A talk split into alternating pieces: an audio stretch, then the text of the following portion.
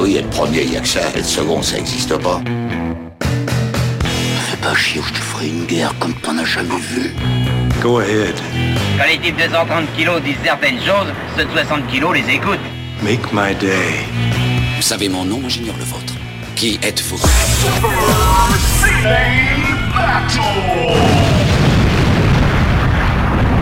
Le second, c'est un con. Super Ciné Battle, c'est le podcast où nous établissons le classement ultime du cinéma. Nous prenons vos listes de films que vous nous adressez pour les classer du meilleur au pire afin d'obtenir LA liste ultime. Ceci est notre épisode 101. Oui, Stéphane, on a atteint l'épisode 101. 101. Et ouais, c'est beau, hein. Bah, pour les amateurs de chiffres binaires, Oui, c'est pas pour les, mal. non amateurs, pour les amateurs de chiffres binaires, ça fait 1, 2, euh, 2 puissance 3, euh, ça, fait, ça fait 7 en fait, en binaire. C'est- presque, et là, pour l'anecdote, c'est presque la date de naissance de mon fils, puisque ça y est, euh, je suis officiellement père, ça y est, tu n'es plus le seul papa de ce podcast, mais papa est quand même le, le titre que, bah, qui, qui te définit en fait. C'est le titre qui me, qui me définit. Effectivement, j'étais euh, j'étais celui qui avait euh, euh, inauguré euh, la paternité voilà, dans, le, dans le cercle Game Cult. Donc, donc voilà, tu seras toujours papa et moi je serai toujours euh, bah, Daniel Brief, comme camion robotique Ouais, sur D'ailleurs, Twitter. je dis une bêtise, 101 c'est pas 7, c'est- c'est c'est 5, pardon, excuse-moi. Ah oui, non, il faut pas dire n'importe quoi dès le Parce que dès de 7 c'est l'épisode. 111, voilà. 7 c'est 111 et 101 c'est c'est 5, voilà. Exactement. Petit, petit moment nerd. Et alors, je vais vous dire, c'est la deuxième fois qu'on fait le début d'épisode parce que euh, mon gamin est chez moi et donc du coup, le début j'ai commencé à faire super ciné battle. J'osais pas le faire comme d'habitude, alors que d'habitude je mets tout le patate pour que réveiller tous les auditeurs, pour euh, dire bon courage à tous ceux qui nous écoutent sur la route, ou ceux qui sont en train de courir en nous écoutant, Ou alors Ce- faisant leur jogging, exactement. ou ceux qui sont dans les transports en commun aussi, ça c'est très important. On a eu beaucoup beaucoup de retours d'auditeurs pendant cette période, évidemment euh, chargée pour tout le monde. Et euh, du coup, ça nous fait vraiment plaisir. Si le numéro 100 était votre euh, euh, votre premier épisode, et ben vous allez kiffer parce que le ben maintenant nous sommes dans les années 2010. C'est une nouvelle décennie pour nous. Nous sommes quasiment dans l'actualité. Nous sommes presque dans l'actualité, à part que je suis quand même assez sélectif. Quand il y a des films trop trop récents, j'essaye de mettre de côté le, la liste, quoi. Je veux pas non plus faire euh, le catalogue des années 2017, 2018, 2019, qui sont les années où After Eight et Super Ciné Battle existaient, donc j'ai pas envie de faire C'est de- ça, exactement. trop de redites. Donc, Justice League, non, pas encore, les gars. C'est trop tôt. je veux voir arriver, non, pas de Justice League encore, mais Pas le premier soir. Voilà. Voilà. Justice League pas le premier soir. Voilà. Et alors, vous savez, comme c'est exceptionnel, on va, comme on a presque, on a quoi, neuf, on a neuf films dans notre liste, on va les passer tous en revue pour, euh, Exactement, pour cet épisode exactement. 101. Parce qu'il y en a certains, c'est la dernière fois qu'ils seront dans le top 10, hein, je vous le dis. Ah ouais, ça, je peux, je veux bien le croire. alors, le premier de cette liste, c'est It Follows, It follows, exactement. qui est notre film barème. Oui, c'est vrai, c'est vrai. C'est le film qu'on a choisi pour repré- et c'est la première fois qu'un film barème reste premier au, bout de premier. C'est ça, première qui, qui n'est pas déboulonné. Et le deuxième film est un film qui aurait pu être le premier parce que il est, euh, Ouais, il, a- est, il est- il est quand même très cher dans nos cœurs. Effectivement, il y, a- il y a eu bagarre, euh, bah, c'est Scott Pilgrim, justement, puisque ça parle de bagarre. Et euh, ensuite, on a Meru qui est le premier documentaire de cette liste. Ouais, tout à fait. Euh, La cabane dans les bois, donc un film d'horreur. Il y a donc avec It Follows, c'est quand même grosse représentation des films d'horreur pour un premier épisode. Ensuite, on a Ant-Man, premier Marvel à, arriver. Enfin, c'est un peu un passage obligé des années 2010, hein, de toute façon. Il y en aura un de temps en temps, mais pas Voilà. trop quoi. Je pense, m'envoyez pas une liste entièrement de Marvel. Trouvez un bon twist si vous voulez vos, vos films Voilà, Marvel. les, et- les mettre dedans, voilà, Voilà. exactement. Euh, Tron l'héritage. Donc Oui, euh, alors t'as sauté, sauté et je pense que c'est, Ah euh, je pense que c'est ton esprit qui a, qui a sauté ça. C'est 127 heures. 127 heures, c'est le nombre d'heures que j'aimerais dormir maintenant. oui, c'est vrai qu'il y a 127 heures 6ème, Tron l'héritage 7ème, Karate Kid 8ème Karate Kid qui était notre barrière basse, notre et qui a été dépassé qui a été dépassé dans la nullité par Pixel. par Pixel. Voilà, film exactement. Chris Columbus. Et on vous conseille d'écouter euh, bah, l'épisode 100, donc où on parle de tous ces films-là. C'est la dernière fois qu'on essaiera de parler de Pixel à tout jamais. Ouais, je, que, je pense qu'effectivement on reviendra pas dessus. parce hein. que c'est quand même du, du gros caca caca. Il y aura pas de post- post-mortem sur Pixel. hein, Et je peux dire que le caca, je suis à fond dedans là. On va passer à- listes, juste pour rappel, parce que je crois que je l'ai pas rappelé. Euh, pour nous envoyer des listes, c'est simple, c'est supercinébattle@gmail.com, trois films par liste, un titre si vous voulez vous la péter, et on a reçu pas mal de listes, mais vous savez quoi? Euh, il suffit d'un bon twist, il suffit d'une bonne idée, il suffit de quelque chose et tout d'un coup, euh, je me dis ah c'est pas mal ça et on et on fait la liste. Et donc voilà, il, il est jamais trop tard, on n'est jamais trop vieux pour envoyer des listes. Euh, Vous pouvez nous envoyer. J'ai reçu à un moment une liste, un mail avec 21 listes dedans. et tu sais quoi? Fur- Motivé, hein, le gars. euh, la gars en plus, Euh, c'est Ah. c'est une gassure. Et il y a un truc y a un truc que je fais moi, c'est que je me mets euh, des listes de côté, euh, je me fais des petites captures d'écran sur mon téléphone, euh, je me parfois je je me les reforward parfois de temps en temps. Je change de méthode à chaque fois et là j'ai la moitié des listes qu'on va faire aujourd'hui, c'est des listes dont je me disais ah, on pourrait presque les faire en premier épisode.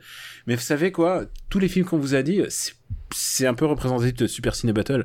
C'est-à-dire que bah il y a tout, il y a de boire à manger, il y a, il y a des il y a des néoclassiques et il y a aussi des il y a aussi des grosses daubes, il y a aussi des Il y a aussi des non-nanars. hein. il y a- il y a aussi des, des, des nards et puis des films de milieu de, milieu de peloton quoi. Enfin ce qu'on appelle le ventre mou.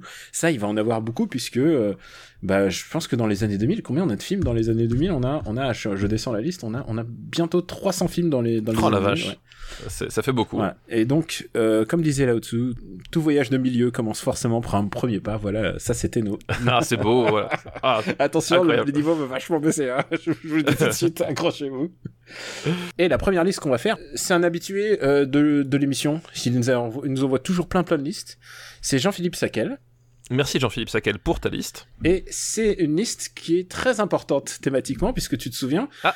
Euh, tu euh, je vais je vais te dire le, le titre et tu vas voir c'est c'est une liste qui aurait pu euh, nous inspirer pour le le barème haut de de ce de de, de ce Super Ciné Battle c'est 2010 les trois plus gros succès du box office mondial qui, Ah qui ne soient et ni n'est pas de suite ni de remake ni de spin-off ni de reboot ni de franchise ni d'univers partagé et tu vas voir ça va être très surprenant Oui, bah oui, j'imagine, parce qu'effectivement, si, si t'enlèves tout ça, euh, d'ailleurs, je m'étais fait la, la réflexion, hein, euh, je crois que c'était l'année dernière, il y a deux ans, j'avais regardé un peu le, le- le box-office euh, de la décennie euh, de la décennie, et euh, en fait, c'est trusté par les, par les suites, les remakes, enfin, tout ce que, enfin, euh, slash, voilà, tous les trucs qu'il a décrits, et c'est vraiment une tendance qui est euh, énorme, quoi. c'est une grosse tendance à tel point que le premier film euh, de cette liste, c'est le 37e classement mondial. De la Ah oui, d'accord. C'est-à-dire que les 36 autres devant sont des suites, ou des remakes, ou des Ou des univers ou partagés, des voilà. reboots, ou des franchises, ou des univers partagés. T'imagines D'accord, ouais. Ouais, que ces c'est- 36 c'est- films d'avant sont, sont des putains de remakes. Ouais. Donc tu C'est vois, pas mal. Donc c'est pas It Follows quoi, tu vois. Et le premier film de la liste est un film Pixar. Ah, bah oui, oui. Forcément, forcément. Ouais, forcément, ouais. Et, euh, et le premier film dont on va parler, c'est Zootopie, sorti en 2016. Zootopie, eh ben écoute, c'est euh, Pixar, Zootopie, je, je- c'est- Euh, Est-ce que c'est Zootopie? Euh, Oui, Zootopie, c'est Pixar, je crois. Euh, attends, euh, je suis pas Parce, sûr. que, euh, parce que maintenant, ah oui, euh, de toute manière, quoi qu'il arrive, maintenant tout est Disney, tu sais. Oui, c'est ça. Alors, Zootopie, c'est Disney, et mais je suis pas sûr que ce soit Pixar. Ah, c'est ma faute, ma faute. C'est Disney, c'est Disney, tu as raison. C'est Disney tout court, voilà. Alors, bon, eh, tu vois, on les confond. On, on les confond parce qu'effectivement, euh, Pixar ayant été racheté par Disney, euh, voilà. Enfin bref, mais euh, Eh, c'est effectivement. On est à ça de se faire acheter nous-mêmes par Disney. hein, il faut Oui, le c'est ça. On a, on deux doigts effectivement d'être racheté par Disney. Oscar Euh, de meilleur film d'animation de 2017. Donc voilà. Voilà, donc euh, Zootopie, euh, le postulat est simple, ce sont des, c'est un univers avec des animaux anthropomorphes euh, qui cohabitent tant bien que mal parce qu'évidemment il y, a- des rivalités et globalement tu vas suivre, c'est une enquête policière avec un- une lapine euh, qui voulait toujours devenir policière alors qu'on lui disait que c'était pas possible parce qu'évidemment avec son physique de lapin, euh, bah forcément c'était toujours compliqué pour euh, euh, entrer à l'académie Parce et que, parce va que t'es, t'es mo- t'es moins balèze qu'un renard, euh, T'es moins, moins balèze qu'un loup. euh, voilà, c'est t'as pas la force du buffle, etc. Euh, et justement, elle va faire équipe avec un renard, donc euh, les traditionnels ennemis de, de- de- des contes de des contes de, de, de nos enfances, euh, qui euh, lui est un est un filou en fait, un, un renard filou, renard chenapan, un sacripant, sacrévorien. Eh bien, euh, c'est ce personnage-là, et ils vont faire équipe parce que, vous voyez, il y a une, il y a une, une- comment dire, une, un complot qui se trame et qui menace l'équilibre de la société euh, de, de Zootopie. Puisque c'est une société quand même euh, gentille. Et tout d'un coup, il y a, il y a forcément il y a, bah, y a un crime. Il y a un crime, voilà, et en fait, en gros, si vous voulez, c'est euh, c'est une société où, où toutes les espèces cohabitent, euh, carnivores comme euh, herbivores, et puis d'un seul coup, il y a un crime, et qu'est-ce qui se cache là derrière, quoi. Et, euh, et c'est non seulement les bases d'un polar, mais c'est aussi les bases d'un buddy movie en fait. D'un buddy movie complètement, ouais, tout Puisque, à fait. euh, alors moi je connais pas les, les voix VF, mais euh, c'est euh, Jennifer Goodwin qui joue qui joue le lapin, la, la, Oui. la lapine, Lapine, tout à et fait. euh, Jason Batman qui joue le renard. Voilà, le, le renard. Et on a aussi Idris Elba qui fait le, le chef de la police euh, dans, le, dans le casting complémentaire. qui est euh, et oui en plus c'est ça qui est assez cool c'est qu'il y a vraiment des des chouettes euh, des chouettes second rôles quoi il y a J.K. Simmons qu'on aime beaucoup Oui. J.K. Simmons, exact, oui. il y a Octavia euh, Octavia Spencer enfin vraiment il y a il y a un chouette casting de c'est pas juste des name dropping c'est pas juste euh, on a pris Danny Boone enfin je devrais pas dire Danny Boone mais tu vois enfin les castings français tu vois en général on te prend C'est ça. C'est- pas le casting vocal de euh, Into the Spider-Verse avec des, des joueurs de foot pour jouer euh, des seconds rôles, quoi. même si eux ils faisaient qu'une phrase hein, mais ils sont Oui. ils, ils étaient quand même là Ils étaient quand même là. Voilà. c'est un peu le problème de tout ces, de toute cette mé- méthode. Et est-ce que tu aimes euh, Zootopia? Écoute, c'est un film que j'apprécie, Zootopia, euh, parce qu'il est, il est assez dynamique. Il y a quelques gags qui sont, qui sont drôles, notamment le, le plus connu, euh, le, le fameux gag des paresseux, voilà, euh, à Administration. l'administration. Voilà. Je suis désolé, ça m'a fait énormément rire. Euh, voilà. Il est, super. Oui, t'as, un time, gag- t'as un time-lapse. voilà, le, le, gag est quand même vraiment mortel. Oui, je trouve que c'est plutôt efficace. les personnages fonctionnent bien entre eux. Le voilà, c'est assez rythmé sans être trop hystérique. Puis voilà, la, la thématique qui, voilà, le, tout- le complot, la- tout le truc du complot, euh, c'est plutôt, enfin, je trouve c'est plutôt sympa et plutôt, plutôt bien amené. Bah, après, le truc qui manque un peu à, à Zootopia, c'est que euh, c'est un film très fonctionnel en fait finalement, euh, je trouve et qui passe vraiment bien et tout, mais qui a finalement assez peu de moments vraiment marquants, quoi. Voilà, c'est-à-dire que si tu me demandes de dire quel est mon moment préféré, bah, je pense tout de suite à l'administration. Voilà, pareil. Et, et passer ce passage-là, je me dis, attends, qu'est-ce qu'il y a eu? Il y a le moment où, il, où t'as, comment il s'appelle T'as un, passage dans le labo qui rappelle Alien, qui, Ouais. qui, est- qui est assez sympa. Bon, mais c'est vrai que voilà, c'est un peu le, le problème de Zootopia à mon sens, c'est que c'est un film, voilà, c'est un film fonctionnel. Euh, il remplit bien sa mission. Il, voilà, il- c'est pas un film débile. euh, voilà, c'est un, ça passe bien, mais ça manque quand même euh, de, de- voilà d'un quelque chose. Euh, je, je sais pas si c'est la mise en scène ou l'écriture, mais euh, c'est voilà, c'est c'est pas très très ambitieux, on va dire artistiquement quoi. Et puis il y a un truc qui me je trouve avec les animaux qui passe qui passe mal, c'est-à-dire que c'est un monde euh, Zootopie, c'est il y, a il y a le mot utopie, donc c'est une utopie où tous les animaux sont gentils et tous les animaux Ouais. sont sympas. Et je trouve que ça passe mal avec le monde animal en fait. Je trouve que en fait il faudrait un truc trash avec les animaux parce que les animaux sont trash en fait. Ils n'ont ils n'ont Bah, aucune, aucune mesure et le tigre Voilà, ils n'ont pas de barrière morale. hein, le tigre gentil et tout ça. euh, Tu vois Idris Elba, il faudrait qu'il tue des gens en fait. tu vois, mais toi, tu veux voir Idris Elba tuer des gens quoi qu'il arrive en fait. Ouais, mais tu vois, c'est un... ah bah écoute, moi j'ai vu Hobbs and Shaw, euh, c'est comme ça. mais ouais, en fait, je trouve que Zootopie, même je trouve, je trouve, c'est un film très gentil. En plus, c'est un film qui vraiment, euh, euh, l'idée du prédateur, euh, l'idée des, des préda- de la disparition des prédateurs dans- au sein d'une société est toujours très intéressante. Et d'ailleurs, je tiens à dire qu'il y a une autre, un, un manga, un de mes mangas coup de cœur de l'année dernière qui s'appelle Beastars, qui repose aussi sur cette même Ah idée oui, tout à fait. Oui, oui, oui, je vois ce que c'est. Ouais. qui est vraiment ah bah écoute je- je- je- je- j'enverrai des, des exemplaires à, à ta fille écoute je pense qu'elle Ah bah, je pense qu'elle est, plaisir. elle est largement en âge je veux dire tu nous envoyais des vidéos où ta fille elle est en train de voler dans un avion Oui, bah oui. Elle a, elle a fait son, elle a fait son stage et euh, on a réussi à trouver un stage dans un aérodrome. Donc effectivement, elle a, elle a décollé. Elle a même piloté du coup euh, quelques quelques moments euh, son son, en- son embarcation euh, voilà volante. tu sais qu'elle est, elle est plus proche de Tom Cruise et de Maverick que, que nous Ah bah oui, non mais complètement. Que- Mais complètement. Mais je peux, je- honnêtement, le jour où, Tom- où Top Gun Maverick sort, on est day one dans la salle tous les deux quoi. ah j'aimerais tellement me téléporter avec vous dans la salle ça va être C'est- super C'est obligé quoi. Et puis il y a aussi un autre euh, dessin animé et je me permets d'en parler là parce que il va être bientôt d'actu. Il va être mis bientôt sur Netflix. Et C'est un, fait- un- une série qui s'appelle Vermine dont t'as peut-être entendu parler puisqu'on Ah avait parlé de non, on avait parlé de Pipoudou, le monde des Ouais, animaux sexuels. Ah oui, oui. il y avait une autre série qui s'appelait Vermine et euh, qui est aussi euh, co-créée par Balak, mais euh, co-créée, euh, ils sont plusieurs. Je, il y a Alexis Beaumont et j'ai dû regarder. hein, et Afid euh, Benamar. c'est aussi la même chose. C'est un whodunit euh, dans un monde des, des, mais sauf que là spécifiquement c'est les insectes en fait. Et c'est ultra drôle, c'est très trash. Très très très trash, évidemment, parce que les animaux sont trash en fait. C'est ça l'idée. Et euh, il va être diffusé sur Netflix. Euh, je crois le 1er février. Donc euh, voilà, c'est vraiment si vous voulez voir un dessin animé adulte, c'est des épisodes de, je crois que c'est des épisodes de 10 minutes à chacun. Il y a 10 épisodes de la première saison. C'est produit par Black Pills. Si vous avez l'occasion, si vous voulez des animaux un peu trash, euh, cette série elle est super. Il y a vraiment des, des, moments de absolument bravo. Et si t'aimes, euh, c'est aussi la même dynamique. C'est euh, buddy movie, enquête policière, who done it. Voilà, c'est la même chose. Eh ben écoute, je, je mets ça sur ma liste. Donc, euh, où est-ce qu'on va mettre euh, où est-ce qu'on Zootopie. où est-ce qu'on va mettre Zootopie? Parce que tout le monde l'a vu déjà. On va dire que Oui, vous oui, tout pas, le monde l'a vu. Vous avez pas besoin de nous pour pour voir un, un- pas un Pixar mais un Disney. Bah, voilà, Zootopie, ça va jouer quelque part autour de Ant-Man en fait. Ça va pas Ouais. au-dessus de la cabane dans les bois. Pour moi, Ah c'est impossible. non, non. Euh, Mais je préfère Ant-Man. Je préfère Ant-Man aussi. Ouais, je trouve ça Ant-Man bizarrement plus euh, plus inventif quoi. Et euh, Ah alors je peux t'écouter on met on met entre Ant-Man et 127 heures. hein. ouais, on peut le mettre entre Ant-Man et 127 heures. Écoute, ça me paraît pas mal. Ah, ok. Alors écoute. Bah, de toute manière là pour l'instant c'est du c'est du pinaillage hein, parce qu'il y a pas beaucoup de. Oui, oui, il est, il est dans le top 10. hein, il a- Donc, voilà, Zootopie. Voilà, Zootopie est désormais sixième film de des années 2010.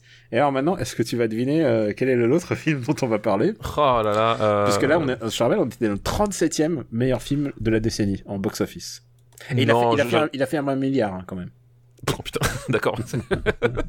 euh, non, non, je ne, sais, je ne saurais pas. Vas-y, dis-moi. Alors écoute, c'est un, un biopic. Ah oui, bah forcément, j'aurais dû m'en douter. Euh, biopic, alors qu'est-ce qu'il y a comme euh, grand biopic entre guillemets dans les années 2010 Alors je dirais pas Euh, grand. Non, mais oui, mais enfin, qui est susceptible de d'amasser les foules et de, de convaincre les gens. Alors je vais t'aider. Tu veux que je t'aide Ouais.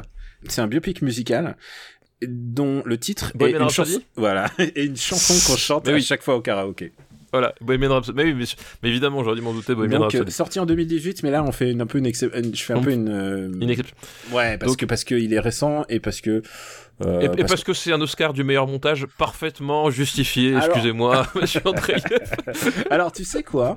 Tu sais quoi? Il y a plusieurs manières de le voir. Il y a plusieurs manières de le voir parce que tu peux dire que le montage est affreux, mais c'est aussi le montage qui a sauvé le film. Et ça, c'est ce que beaucoup de gens ne mentionnent pas parce qu'ils disent évidemment le résultat est cracra pendant trois quarts du film, mais c'est que le monteur il a monté en temps réel avec les morceaux qu'il avait et il a essayé de redonner une cohérence à ce film. Alors moi je trouve que, enfin évidemment euh, quand tu vois le- surtout les extraits où tu vois les les mecs qui se parlent en en chant contre chant qui sont absolument dégueulasses. Ah oui, et, et, et, et ça, change, ça change de caméra toutes les, toutes les 4 secondes à chaque mot. Enfin, c'est horrible. C'est absolument dégueulasse, mais mais il n'empêche que c'est, on peut dire que le montage est dégueulasse, mais c'est aussi le monteur qui a sauvé le film.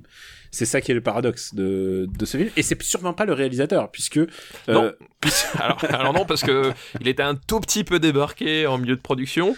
Euh, il avait fi- il avait tourné les deux tiers, je crois, ou quelque chose comme ça. Ouais, c'est ça, il avait tourné les deux tiers et... euh, Il a été remplacé par le mec qui a fait euh, Rocketman, du coup. Voilà. un autre Euh, biopic musical. un autre biopic musical et bah, cette personne c'est Brian Singer parce que voilà il, il a visiblement eu des, des comportements euh, un tout petit peu déplacés avec euh, plusieurs plusieurs personnes plus jeunes que lui ça c'est su et, et du coup il était persona non grata du coup par la suite quoi Et ouais, il s'est fait, il s'est fait complètement déboulonner. C'est un film, c'est c'est un film que j'ai du mal à aimer, je peux te, je peux te le dire. Alors moi Bohemian Rhapsody euh, bon déjà c'est un film qui, qui parle de moustache donc déjà quelque part euh, je suis euh, je suis content Qui se passe de moustache et de dentition. et de dentition. Moi, Bohemian Rhapsody, c'est un film que j'ai du mal à détester en fait. Tu vois, c'est un peu l'autre sens. C'est-à-dire que je trouve que le résultat est. Ça se regarde. Ah, j'ai cru qu'il y avait un, j'ai cru qu'il y avait un plan. Non, non, c'est, voilà, c'est- j'essaie de, trou- j'essaie de trouver le mot. Euh, je trouve que, le, que le, le montage est dégueulasse, mais que malgré tout, le résultat se regarde, mais euh, c'est jamais, enfin c'est, c'est jamais grandiose. Ce qui sauve le truc, ben, c'est, je trouve la restitution du, du concert de, de Wembley euh, à la fin. Euh, voilà, donc c'est un film qui, je pense qu'il aurait pu être vraiment pire, il aurait pu être vraiment beaucoup mieux, mais au final, on a un truc qui, euh, voilà, sur une soirée du samedi soir, euh, euh, pourquoi pas, ça passe. Et bon, après, il y a eu beaucoup de polémiques sur le sur l'aspect historique. Il y a eu énormément de parce que les albums sont pas, enfin, ils, ils réalisent pas les albums dans le même ordre. Enfin, genre, Ouais, il y, a, il y a plein de choses qui. Mais, mais par Mais contre, moi, il y a un truc. Mais c'est grâce, il faut le dire, c'est grâce enfin, aux consultants qui sont les deux, euh, deux des membres de Queen, quoi. Oui, oui, bah, c'était Brian May et c'était euh, Roger Taylor, je crois, qui. Qui ont- qui- qui- Qui ont été pas les script doctors, mais ils ont dit Ouais. bah voilà, c'est comme ça que c'est comme ça que ça va se passer, c'est comme ça que Et, ça et se- et justement, il y a une polémique justement sur le sur le fait que Brian May se donne le beau rôle finalement dans dans le film euh, par rapport à Freddie Mercury. Euh, et ça, pour le coup, je trouve que c'est une polémique euh, qui est assez injustifiée. Euh, Alors, parce- il y a plein de polémiques qui Oui. peuvent être justifiées ou injustifiées. hein. Je- Et parce ce- que moi, je fais partie des gens qui estiment que euh, autant Queen sans Freddie Mercury n'existait pas, mais autant Freddie Mercury avait besoin de Queen pour, euh, pour exister. Et je pense que ses albums solo, euh, bah justement, il y a- il y, a tout le passage où il les enregistre à Berlin, etc., Mm. euh, qui, qui, qui sont des, des- des espèces d'albums de, de proto-Eurodance qui sont honnêtement euh, pas très bons. Euh, voilà, je pense qu'il y avait euh, cet équilibre-là, enfin cette balance-là, je pense qu'elle était, elle était quand même présente, puisque tu, tu autant, autant, autant autant Queen effectivement avait besoin de, de, Freddie Mercury, autant l'inverse était vrai, et je trouve que le film de ce point de vue-là, je trouve plutôt, plutôt équilibré, mine de rien, même si effectivement beaucoup de gens ont cette image du, du Freddie Mercury omnipotent et le seul vrai génie de Queen, c'est pas, c'était pas ça quoi. Alors, c'est c'est compli- compliqué. D'abord, euh, tu sais quand tu tu demandes euh, au mec qui a fait l'histoire de Darkest Tower, c'est quoi Il a fait Darkest Tower et Theory of Everything, donc c'est- les biopics qui sont qui sont des biopics sans surprise quoi. C'est des biopics. Ah bah euh, ça c'est un, mais c'est un, mais c'est un film, enfin c'est vraiment un film sans surprise, ça c'est sûr. ça hein, ronronne, mais par contre, euh, la surprise, c'est ce qu'il essaye de signifier par rapport au, au choix qu'il fait, quoi. Euh, Il y a tout ce truc de la responsabilité, la culpabilité qu'il essaye de faire porter à, à Freddie Mercury pour tout, tout le moment qui éclate. Il y a toute une histoire de... Le film passe énormément de temps, en fait, sur la romance. Et c'est très bizarre, parce qu'en fait, la vie de Freddie Mercury, en tout cas, moi, ce que j'en ai compris de, de, sa vie, en tout cas, c'est que si tu faisais un vrai biopic de sa vie, un vrai truc qui soit un peu relevé, qui ait de l'audace et qui soit un peu narrativement euh, intéressant, il est interdit au moins de 18 ans, quoi. Ah bah oui, non mais, non, mais ça, ça c'est l'évidence même. C'est- C'est-à-dire qu'effectivement, on est dans le cadre euh, du biopic hollywoodien, c'est-à-dire un exercice extrêmement euh, ciblé, encadré, avec limite un cahier des charges en fait. Et le film, effectivement. Prend le prend ce, ce parti à bras le corps c'est-à-dire que on va pas faire de vagues et effectivement on va rester sur euh, Freddie Mercury la, le personnage public euh, euh, tel qu'on le connaissait et euh, tous ces, toutes ces déviances enfin voilà tu as, à un moment donné justement certaines de ces, de ces entre, soirées déviance entre guillemets, c'est Voilà. sa vie, hein. Enfin, oui ça, oui non mais oui non mais je dis oui enfin Mm. c'est déviance par rapport euh, au jugement moral euh, Oui, bien sûr. euh, voilà général quoi euh, t'as as une séquence à un moment donné où tu, tu le vois une de ces soirées où justement il, il rencontre celui qui va devenir l'homme de sa vie bien plus tard et Et, qui on, on fait porter un peu le chapeau, en fait, en en plus. Alors moi j'ai pas ressenti comme ça parce que euh, non non parce que c'est pas c'est pas lui en fait non non c'est pas c'est pas le même mec Ah, d'accord, c'est ce-. D'accord, oui. Oui, Ouais. je pense que oui. Non, parce que celui à qui on fait porter le chapeau, et là je pense qu'aussi c'est pareil. Il, il- il- sens que c'est Brian May qui, qui, qui, qui a Voilà. dicté le, le passage. quoi. mais, mais je pense qu'il se fait défoncer dans le film, et je pense que dans la réalité c'était- pas si loin que ça, parce que, Mm. enfin, pour le coup, au même moment j'avais vu plusieurs, euh, plusieurs reportages, li- plus- plusieurs trucs sur la, sur le- la, la vie de Freddie Mercury, et tu voyais quand même que ce, que ce type-là, donc il faisait partie au, dé- au départ de l'équipe managériale, euh, et qui avait en fait un, peu, euh, euh, contribué à, séparer Queen de, Freddie Mercury. Ça avait l'air d'être une personnalité quand même bien bien toxique de base.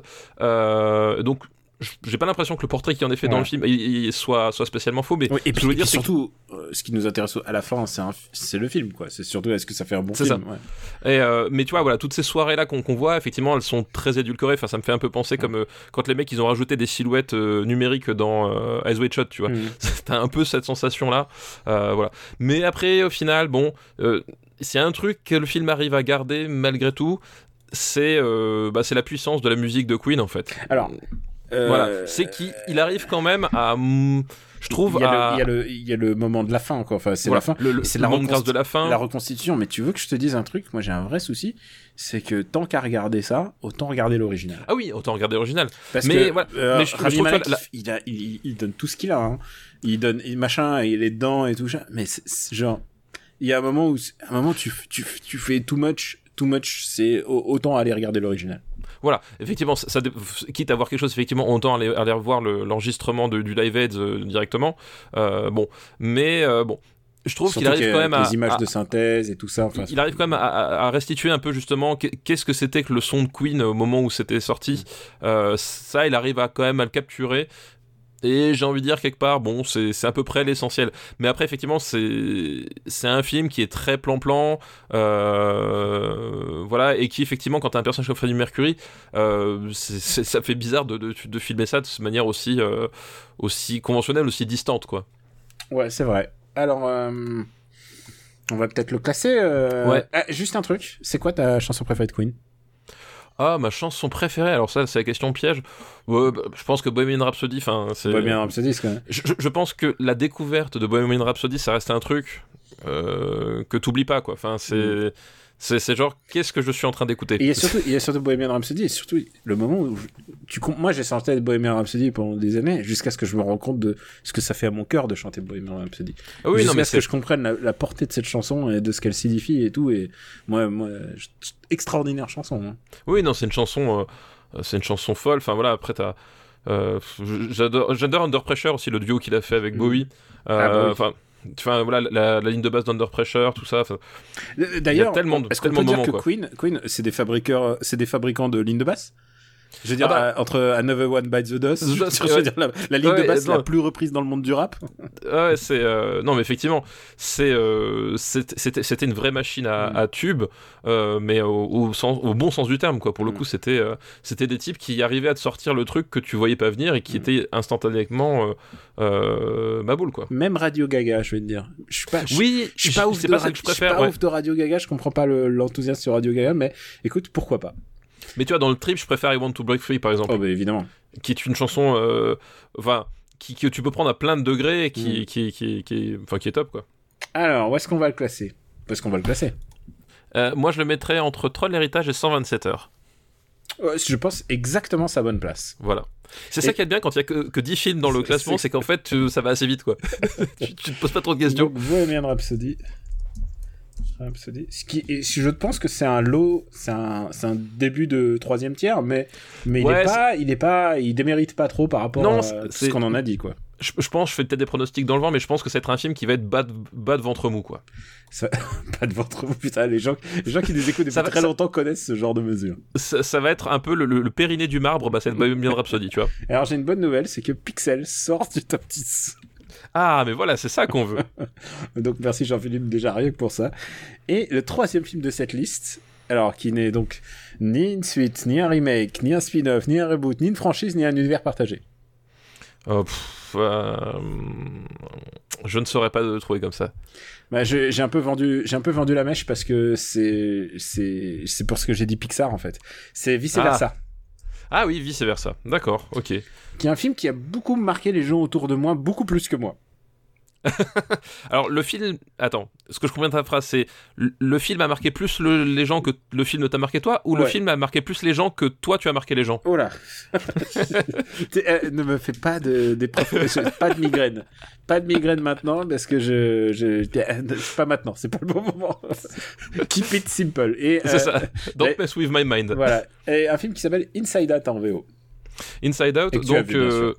Oui, que, que, que, que j'ai vu, que je n'ai pas vu en VO, euh, que j'ai vu en... Ah ouais, moi j'ai vu en VO, ouais. Bah parce que j'ai des enfants, donc je veux voir les Pixar avec mes enfants, tu je vois, comprends, bizarrement. Je, comprends, je comprends. Voilà. Euh, et donc, qui est euh, l'histoire, voilà, il y, a cette blague, et si les poissons avaient des sentiments, et si les Mexicains avaient des sentiments, bah cette fois-ci, c'est et si les sentiments avaient des sentiments. Et voilà, c'est ça, si, si, si, si, voilà, est-ce que... Voilà, c'est exactement ça, c'est... On se plonge dans on se plonge dans le dans la tête, dans le corps de, des personnages, et euh, les personnages sont dominés par des émotions. Et qu'est-ce qui se passe quand ces émotions bah, partent, partent à valo? Je sais pas si c'est. Oui, c'est ça. Bah, en fait, globalement, le, enfin, le fond du, le fond de vice versa, c'est que c'est une, c'est l'histoire en fait d'une, du, du passage à l'adolescence en fait, euh, d'une, d'une, petite fille qui, euh, au moment où elle déménage, euh, bah, se rend compte que le, monde autour de lui est différent, que les gens changent, que elle aussi elle change, Et ben, c'est qu'est-ce que qu'est-ce que c'est cette ce changement dans la vie du, du, voilà d'une petite fille qui devient une jeune fille. qu'est-ce qui se passe dans, dans sa tête à ce moment-là? Que, Comment comment ces, ces- émotions entrent en, en- en choc les unes avec les autres et qu'est-ce que ça qu'est-ce que ça fait quoi? Et c'est ça l'idée, c'est que on va suivre en parallèle donc euh, euh, l'évolution de cette petite fille. Je sais, je sais plus comment s'appelle le, personnage. euh, qui va bah, à un moment donné en avoir marre de ses parents, vouloir fuguer, etc. Et l'évolution des sentiments, comment est-ce que, ben, finalement, face aux difficultés, face à des questions qui ne se posaient pas avant, qu'est-ce que ça va donner est-ce qu'à un moment donné, ils auront tous leur place Pourquoi Voilà. Alors, pour moi, Inside Out, c'est vice versa. C'est un peu, euh, c'est un peu le film le plus Miyazakien qu'a fait, euh, qu'a fait Pixar en fait. Ah oui, complètement. Oui. Parce Oui, que oui, c'est la thématique de, de tous les films Miyazaki, c'est-à-dire le passage à l'âge adulte, le passage, euh, le passage à l'adolescence. C'est compliqué pour une petite fille. Et Voilà, exactement. Mais c'est c'est vraiment ça, ouais, tout à fait. ouais. C'est pour ça que j'ai une petite tendresse pour ce film. Euh, et donc, il y a un truc qui est vraiment top, toi qui n'as pas vu en VO, c'est que le casting euh, VO est extraordinaire. C'est euh, c'est Bill Hader qui fait euh, qui fait la peur, Bill Hader dont on a parlé puisque Ouais. euh, c'est celui qui qui a réalisé la série Barry. Tu- Et qui joue, et qui joue dedans et qui oui, joue, qui joue dans... dedans, ouais, ouais, qui, qui est co-créateur. Il y a Mindy Kaling qui joue le dégoût. Euh, Mindy a- Kaling qui, qui donc joue dans The Office. oui, qui joue dans. Ah, il y a beaucoup d'acteurs de The Office. De, The Office, il y a ouais. Phyllis Smith qui est de The Office, si je ne The m'abuse. Office aussi, voilà, tout à Il y a fait. Amy Poehler, donc on a déjà parlé d'Amy Poehler. Parks and Recreation, du coup. Parks and Rex, et aussi euh, qui avait joué dans euh, Mean Girl, dont on avait parlé un petit peu. Ah oui. Moi, je pensais à Tenacious D and The Peak of Destiny, mais je pense que tu auras pas de deviné Non, comme ça. Non, c'est vrai. Et puis, il y, y a aussi un mec de stand-up que j'adore qui faisait le, le, la colère, qui était Lewis Black. Et Lewis Black, il est vraiment hilarant. C'est un mec que j'ai découvert à l'époque où il y avait John Stewart qui faisait le. Ah, le. son- Last Week Tonight Euh, Non, voilà, c'est pas la Sweet Tonight, son, Ah, son Daily Show, voilà. C'était Daily Show, voilà, c'est ça. Et euh, c'était un- et il avait un segment génial où il euh, où, euh, qui, qui s'appelait Fuck You Texas. et franchement, je te l'envoie parce que ce, ce segment, je l'ai regardé des milliards de fois. C'est un des segments qui me fait le plus rire. Et tu sais, en fait, c'était un chroniqueur chez lui. Et il avait un autre un autre segment où il parlait de bah, de Fox News qui qui qui faisait la qui qui nazi dropait à chaque fois dans toutes les infos et disait attendez c'est Fox News qui nous parle de nazi là. Et donc c'était c'était assez hilarant en fait. Il faudrait que je te retrouve le, le segment en question. Mais en tout cas j'adore les Wizback. C'est que des comédiens que j'aime bien. En VF c'est Marie-Lou Berry qui joue la tristesse. Euh, euh, Pierre Ninet qui joue la peur. Donc c'est ceux que tu as entendu toi. Ouais, ouais. je suis en train de les lire. Je, je les découvre en même temps Mélanie Laurent qui joue le dégoût. Pourquoi pas? Ça peut être pas mal. Euh, Charlotte Lebon qui joue la joie et Gilles Lelouch qui joue la colère Ah bah, casting parfait. euh, écoute, ça, écoute, ça a l'air pas mal. Pourquoi, je dirais- je veux dire, euh, c'est pourquoi pas, pourquoi pas. C'est juste, c'est moins, ça, ça me fait moins rêver que Mindy Oui. Kaling, quoi, tu vois. Voilà, c'est- oui, non, c'est sûr. C'est sûr, c'est sûr. Et Cal McLallen qui joue le père, je- Diane Lane qui joue la mère et Ah oui, putain, oui, c'est génial. Enfin, Ouais, quel, ouais. quel casting génial, quoi. Et donc, euh, est-ce que tu aimes ce film? Euh, J'aime beaucoup vice versa en fait, même si effectivement il a, il c'est comme tous les, les Pixar, c'est une gigantesque fuite en avant pour revenir au point de départ, euh, qui, qui est- qui est vraiment le canevas de scénario de, Puis- de Pixar. Puisque l'idée, c'est que joie et tristesse euh, se perdent euh, dans, Voilà, le, dans le grand mécanisme de l'émotion de cette jeune fille. Donc, ça veut dire qu'elle perd, elle perd la possibilité de joie, mais elle perd aussi la tristesse. Et du coup, Et elle ne euh, comprend pas ce qui, ce qui, voilà, ce qui ouais, lui reste. Ouais. Et les, et les autres émotions doivent gérer euh, euh, le, le, Bah, l'ordinateur ouais. central des émotions, de, comme dans un sketch de François Pérus, un Mm. excellent sketch de François Pérus. Voilà, et évidemment, ils, ne savent pas prendre la place des autres émotions, donc ils font ce qu'ils peuvent, et évidemment, ils font n'importe quoi, ce qui pousse la jeune fille à fuguer. Voilà, Euh, c'est ça le, c'est ça l'idée, quoi. Et ouais, non, c'est un film que, que j'aime bien, parce que effectivement, tu l'as dit, c'est très Miyazaki, et euh, je trouve qu'au-delà du scénario lui-même, ils arrivent à retrouver quand même euh, un peu cette sensibilité, justement, euh, déjà de ne pas juger le personnage. Euh, et de montrer que le personnage euh, euh, est dans un environnement où les, les gens ne comprennent pas forcément ce qui se passe et, et elle ne sait pas comment l'exprimer. Enfin, tout ça, je trouve ça bien rendu. Je trouve les, les y a- il y a- pour le coup là, il y a beaucoup de, séquences qui sont qui sont marquantes, qui sont intéressantes. Enfin, toute la section avec la- l'ami imaginaire que je trouve super touchante. La section où il passe par le et celle-là, elle fait hurler de rire les gamins. Et Mhm. alors que tu sais, je sais pas trop pourquoi, mais enfin, c'est la section où il passe Je dans prends le des notes, je prends des notes. Euh, où il passe, tu sais, dans, le, dans, dans, le- dans la conceptualisation du cerveau, et Mhm. il se retrouve dans, dans des formes abstraites, tu sais. Ah, mais oui, c'est vrai. et, euh, et, en, et en 2D enfin tu vois il y a un truc euh, il y a un truc c'est à la fois hyper écrit parce que euh, voilà quand tu quand tu, tu, tu vois un peu le, le, le, le côté oui euh, qu'est-ce que c'est la conceptualisation qu'est-ce que voilà tu, tu vois un peu le truc voilà extrêmement écrit et en même temps c'est c'est du pur gargue visuel Mm. euh, qui marche au, au- en tant que tel au premier degré sur des enfants bah voilà qui, qui, qui je pense comprennent pas ce degré de lecture supplémentaire et pour moi c'est le signe d'un- gars qui est parfait parce que justement là chacun rit du truc et à des niveaux différents et ça marche à tous les niveaux quoi et il y a plein de petits moments comme ça tout le long du film et euh, pour moi ça reste un, un Pixar euh, un Pixar de, de grande qualité quoi Et euh, je pense qu'il y a deux choses que j'ai envie d'ajouter euh, sur ce que tu as dit. D'abord, euh, un seul mot, bong bong. ah oui bah oui Alors bon, est-ce que tu as pleuré pendant euh, Non, c'est bong bong, c'est bing bong. Euh, euh, ou Bing Bong oui C'est bing euh, bong. Et qui est donc l'ami imaginaire. bah oui oui Puisqu'on a tous eu des amis imaginaires. D'ailleurs, j'en ai toujours, si tu veux. bah moi aussi moi je fais des podcasts avec eux tu vois donc euh, donc euh, comme quoi hein, Faut pas faire rire, pas maintenant. pas maintenant. Euh, mais oui, oui, oui, oui. bah, ce, ce passage-là de, de, de Bing Bong, ouais. Et moi, je le trouve super réussi parce que euh, justement, c'est un personnage qui, par sa fonction, c'est le personnage imaginaire qui, qui est euh, extrêmement naïf, extrêmement euh, euh, positif surtout, et qui, à un moment donné, va réaliser qu'il va mourir et que finalement, c'est son destin et que c'est pour le mieux et que, enfin. Il y a un truc. Qu'on finit, tous par oublier ses amis imaginaires, en fait. Voilà. Et euh, c'est genre, waouh, c'est voilà, il y a un, il y a un Parce- truc assez, assez puissant. Et un truc assez Euh, puissant, et surtout, ça nous parle à tous, parce qu'on a tous Ah eu ouais. des amis imaginaires, on a tous eu des, des moments où on s'inventait des, des histoires, et au bout d'un moment, ces histoires finissent par disparaître de notre, de, de notre, c'est l'oubliette, c'est, c'est, Ah bah oui, voilà, complètement, ouais. ouais. Big Bang, c'est, un de ces moments, comme seul Pixar arrive à, à les faire, Ouais, en fait. complètement, ouais. C'est des moments euh, de pure tristesse dans un dessin animé pour enfants, a priori pour enfants. Mais c'est ça qui est intéressant, c'est que ça s'adresse plutôt à l'adulte, en fait. Bah, je pense que ça s'adresse à, à l'adulte et à l'enfant. Enfin, encore une fois, enfin, comme, euh, comme les Miyazaki, comme les, les dessins animés, c'est-à-dire que euh, c'est pas parce que tu t'adresses à des enfants que tu dois renoncer à une certaine euh, richesse et une certaine complexité. Au contraire, c'est justement c'est des choses qui vont leur parler. T'as pas besoin de comprendre un film pour l'apprécier. D'une manière générale, je veux dire, on peut citer des exemples entiers euh, de, de films que tu, à un moment donné, il y a, y a- voilà, y a quelque chose qui, qui, qui se passe. euh, et si justement euh, ce que ce que t'as mis derrière, ben tu captes pas forcément tout au premier visionnage ou, ou même Mm. plus, mais que t'as cette sensation que l'univers en lui-même fonctionne tout seul sur ses bases, que les personnages sont cohérents, qu'à un moment donné les personnages existent et que tu ressens quelque chose pour eux, t'as déjà gagné et vice versa, c'est ça, c'est un film, t'as plein de niveaux de lecture qui effectivement sont accessibles euh, uniquement par l'adulte euh, ou alors par des enfants, mais à partir d'un certain âge ou avec une certaine sensibilité, mais ça n'empêche pas d'avoir un vrai niveau de lecture où euh, les gamins sont vraiment attachés à ces personnages, attachés à ce qui se passe, et, même s'ils n'arriveront pas à, poser des mots ou intellectualiser ce qui s'est passé, ils ressentent finalement les mêmes choses que toi, quoi. Et à l'époque, je vais t'avouer, quand je l'ai vu à l'époque, c'était en 2015, euh, j'étais pas convaincu par le, le final, parce que je suis pas sûr que ça soit le mélange de la joie et de la tristesse Oui, bah, c'est un peu simplifié. Qui crée l'empathie. Je suis pas sûr que ça soit que ça. Et là, Euh, en alors, l'occurrence, déjà, déjà, première chose, il faudrait qu'on sache tous les deux ce que c'est que l'empathie, ce qui est pas forcément gagné. Hein, euh, ça, c'est la première chose. Non, mais c'est vrai que. Putain, mais, euh, putain, mais t'es scud que t'envoies. t'envoies ça à un homme blessé. T'envoies ça à un homme à terre. Alors, j'ai envie de dire, si on ne les envoie pas aux hommes à terre, à qui on va les envoyer? Parce que c'est risqué de les envoyer à quelqu'un qui peut répondre, tu vois. Vrai. Donc, au bout je, d'un je moment. te dis rien. Je te dis rien. Vas-y, continue.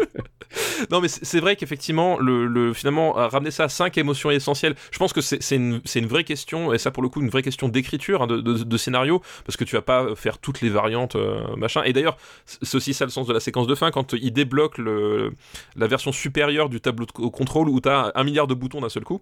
Euh, Ah bah oui, comment, et justement, euh, c'est genre- comment comprendre un adolescent, quoi. quoi. Oui, Voilà, c'est colère qui commence à appuyer sur tous les boutons et finalement il la rend, il la rend amorphe à un moment. Euh, alors voilà, c'est vrai que je- je me suis posé la même question, je me suis dit, est-ce que ce raccourci-là, peut-être qu'ils ont peut-être loupé un truc ou pas Bon, au final, je trouve pas ça que ce soit si important parce que La Tu- fin, tu comp- la fin est chouette quoi. la fin est chouette, tu comprends où est-ce qu'ils veulent en euh, aller. Euh, puis voilà, et la séquence de fin où tu rentres dans la tête des gens et que tu, tu vois les trucs avec le chat et tout. Enfin, voilà, oui, y a- avec il y a- le chien, le, ch- les- le chien et le chat, c'est à mourir de rire, quoi. Je veux dire, le chat qui passe et qui appuie sur tous les boutons, il n'a rien à branler. Et puis euh, voilà. et le chien qui est juste joie. voilà. Donc, euh, voilà, c'est vrai qu'il y a, il y a- tu peux redire sur certains trucs, euh, est-ce qu'à un moment donné, voilà, il aurait peut-être pas fallu une émotion supplémentaire ou peut-être euh, faire un, un triangle plutôt qu'un qu'un duo, tu vois, par exemple, euh, tout simplement. Je sais pas, c'est possible. Au final, c'est pas ça qui va faire que le reste du film s'écroule. Et quoi. je trouve Mais que je le préfère aujourd'hui qu'avant. Ah bah tu vois, bah, voilà, c'est ça. Mais c'est- mais c'est bien, tu grandis, Daniel, t'accèdes à un niveau de compréhension que tu n'avais pas non, il y a c'est- encore c'est 4 juste, ans. C'est juste que chez moi, chez moi, la, la tristesse est, a laissé place à la joie. C'est ça. La... Ah, j'ai, app- j'ai appris l'acceptation. J'ai compris que. ah oui, alors attention, tu, tu, tu confonds la joie avec le, le, le sentiment de résignation, tu sais. Ah oui, c'est vrai qu'il n'y a pas résignation. c'est un, un peu le, avoir un enfant, c'est un peu comme le syndrome de Stockholm, tu vois. Mm. Au bout d'un moment, t'as plus le choix que d'apprécier tes, Ouais. euh, tes geôliers. Rationnellement, il n'y a pas, y a pas d'explication à ça. ça va être une thématique sous-jacente de, ce- de, ce- de cet épisode, je sens. Je Oui, sais je pas pense pourquoi, aussi, sais ouais. pas pourquoi tu me fais ça. Euh, merci, merci Stéphane, tu es un vrai ami. Ouais. Ah les amis, ça sert à ça, hein, qu'est-ce que tu veux Où est-ce qu'on va classer ce film qui, euh, qui, euh, qui a séduit pas mal de gens quand même? Eh ben, Qui a moi... presque fait un milliard, donc voilà. Voilà, oui, là. Eh ben écoute, moi, si je devais le placer quelque part, je le placerais sous Mérou, entre Mérou et la cabane dans les bois. Allez, go. Allez, vendu. Tu vois que j'ai un cœur. Oui, c'est vrai, c'est vrai. Enfin, en tout cas, j'ai l'impression. C'était pas, c'était pas gagné. Hein. C'était pas gagné, mais je demanderais quand même un- Une photo note du, du médecin, parce que je suis pas, je suis pas convaincu à 100%. Bon, on va remercier Jean-Philippe Saquel. Merci Jean-Philippe Saquet pour ta liste, Toujours liste une, de qualité. toujours une très bonne liste. Ouais, tout à fait. La nouvelle liste avec les films qu'on va classer nous est envoyée par Soren. Merci Soren pour ta Un- liste. je crois que c'est un auditeur très fidèle et je crois qu'une fois il a une liste qui est passée. Donc voilà, sa nouvelle liste qui concerne des films des années 2010. Et sa liste s'appelle tout simplement Franchir la ligne verte. Les gens ont de la ressource quand même. Ouais, exactement. Comme si c'était un peu le leitmotiv. Et tu sais qu'il y a beaucoup de gens qui se disent quelle va être le ligne verte des années 2010. Mais voilà, nous avons créé euh, un nouveau standard, j'ai envie de dire, Il y a la ligne verte, il y a le over the top, il y a voilà, il y a- il y a, il y a le bien sûr le Memories of Murder. Euh, Oui, il y a le Memories of Murder D'ailleurs, on, on peut en parler, mais dans l'épisode 100, on a eu beaucoup beaucoup de retours sur les Fils de l'homme en fait. Oui. sur, euh, Oui, oui, j'ai j'ai vu, c'était assez, euh, euh, assez impressionnant, puis assez, euh, je dois dire, assez satisfaisant de voir qu'effectivement, que d'un seul coup, euh, plein de monde sont du nouveau et, et nous dire, bon bah, euh, du coup, j'ai revu, enfin, j'ai vu les Fils de l'homme parce que vous en avez parlé, ou merci du classement, tout ça, enfin, c'était. Ouais, ouais, on- parce qu'il y a beaucoup de gens qui, qui aimaient aussi les Fils de l'homme et qui étaient satisfaits de ce classement. voilà, Ce exactement. classement, vraiment mérité en l'occurrence. Oui, oui, complètement. Enfin, je veux dire, quel grand jeu, quoi. Enfin, c'est. Genre, grand film, grand film. Pardon. Quel grand film, quel grand film. Enfin, voilà, c'est. Alors, on va passer donc à sa liste, ce qui s'appelle Franchir la ligne verte. Et donc, le premier film est Green Hornet. Ah, de Michel Gondry. Ouais. euh, bah, Enfin. Si un jour on nous avait dit que c'est Michel Gondry qui réaliserait Green Hornet, C'est ça. je ne l'aurais pas cru. Et si on m'avait dit un jour que Michel Gondry réaliserait Green Hornet, dont le rôle principal était Seth Rogen, alors là, j'aurais jamais cru. Oui, mais je crois que personne n'y a cru. Michel Gondry continue de ne pas y croire, hein, parce que euh, je crois qu'on peut le dire, c'est quand même plus hein, le l'œuvre pas de Michel Gondry, mais de Michael euh, euh, Jondry, hein, plutôt. Ah, tu Euh. veux dire Gondry, Gondry. Euh, Jo- voilà, Michael Jondry. Parce que, bon, c'est pas un film, on va dire, qui porte spécialement la marque de Michel Gondry, même s'il y a une séquence très très très inspirée, c'est celle de, de- du- des split screen successifs, avec Ouais. l'écran qui se divise en, en deux, puis en quatre, puis en, en huit, enfin, Mhm. euh, à l'infini, genre, je sais plus le nombre de subdivisions qu'il y a à la fin, mais en gros, on a, euh, on a une action qui démarre et euh, la caméra en fait euh, euh, suit, les, suit le- personnages puis ces personnages se séparent et en fait la caméra continue de suivre chaque personnage. Donc t'as as une sorte de, de matrioshka de plan séquence en fait imbriqué dans, dans l'image devant toi.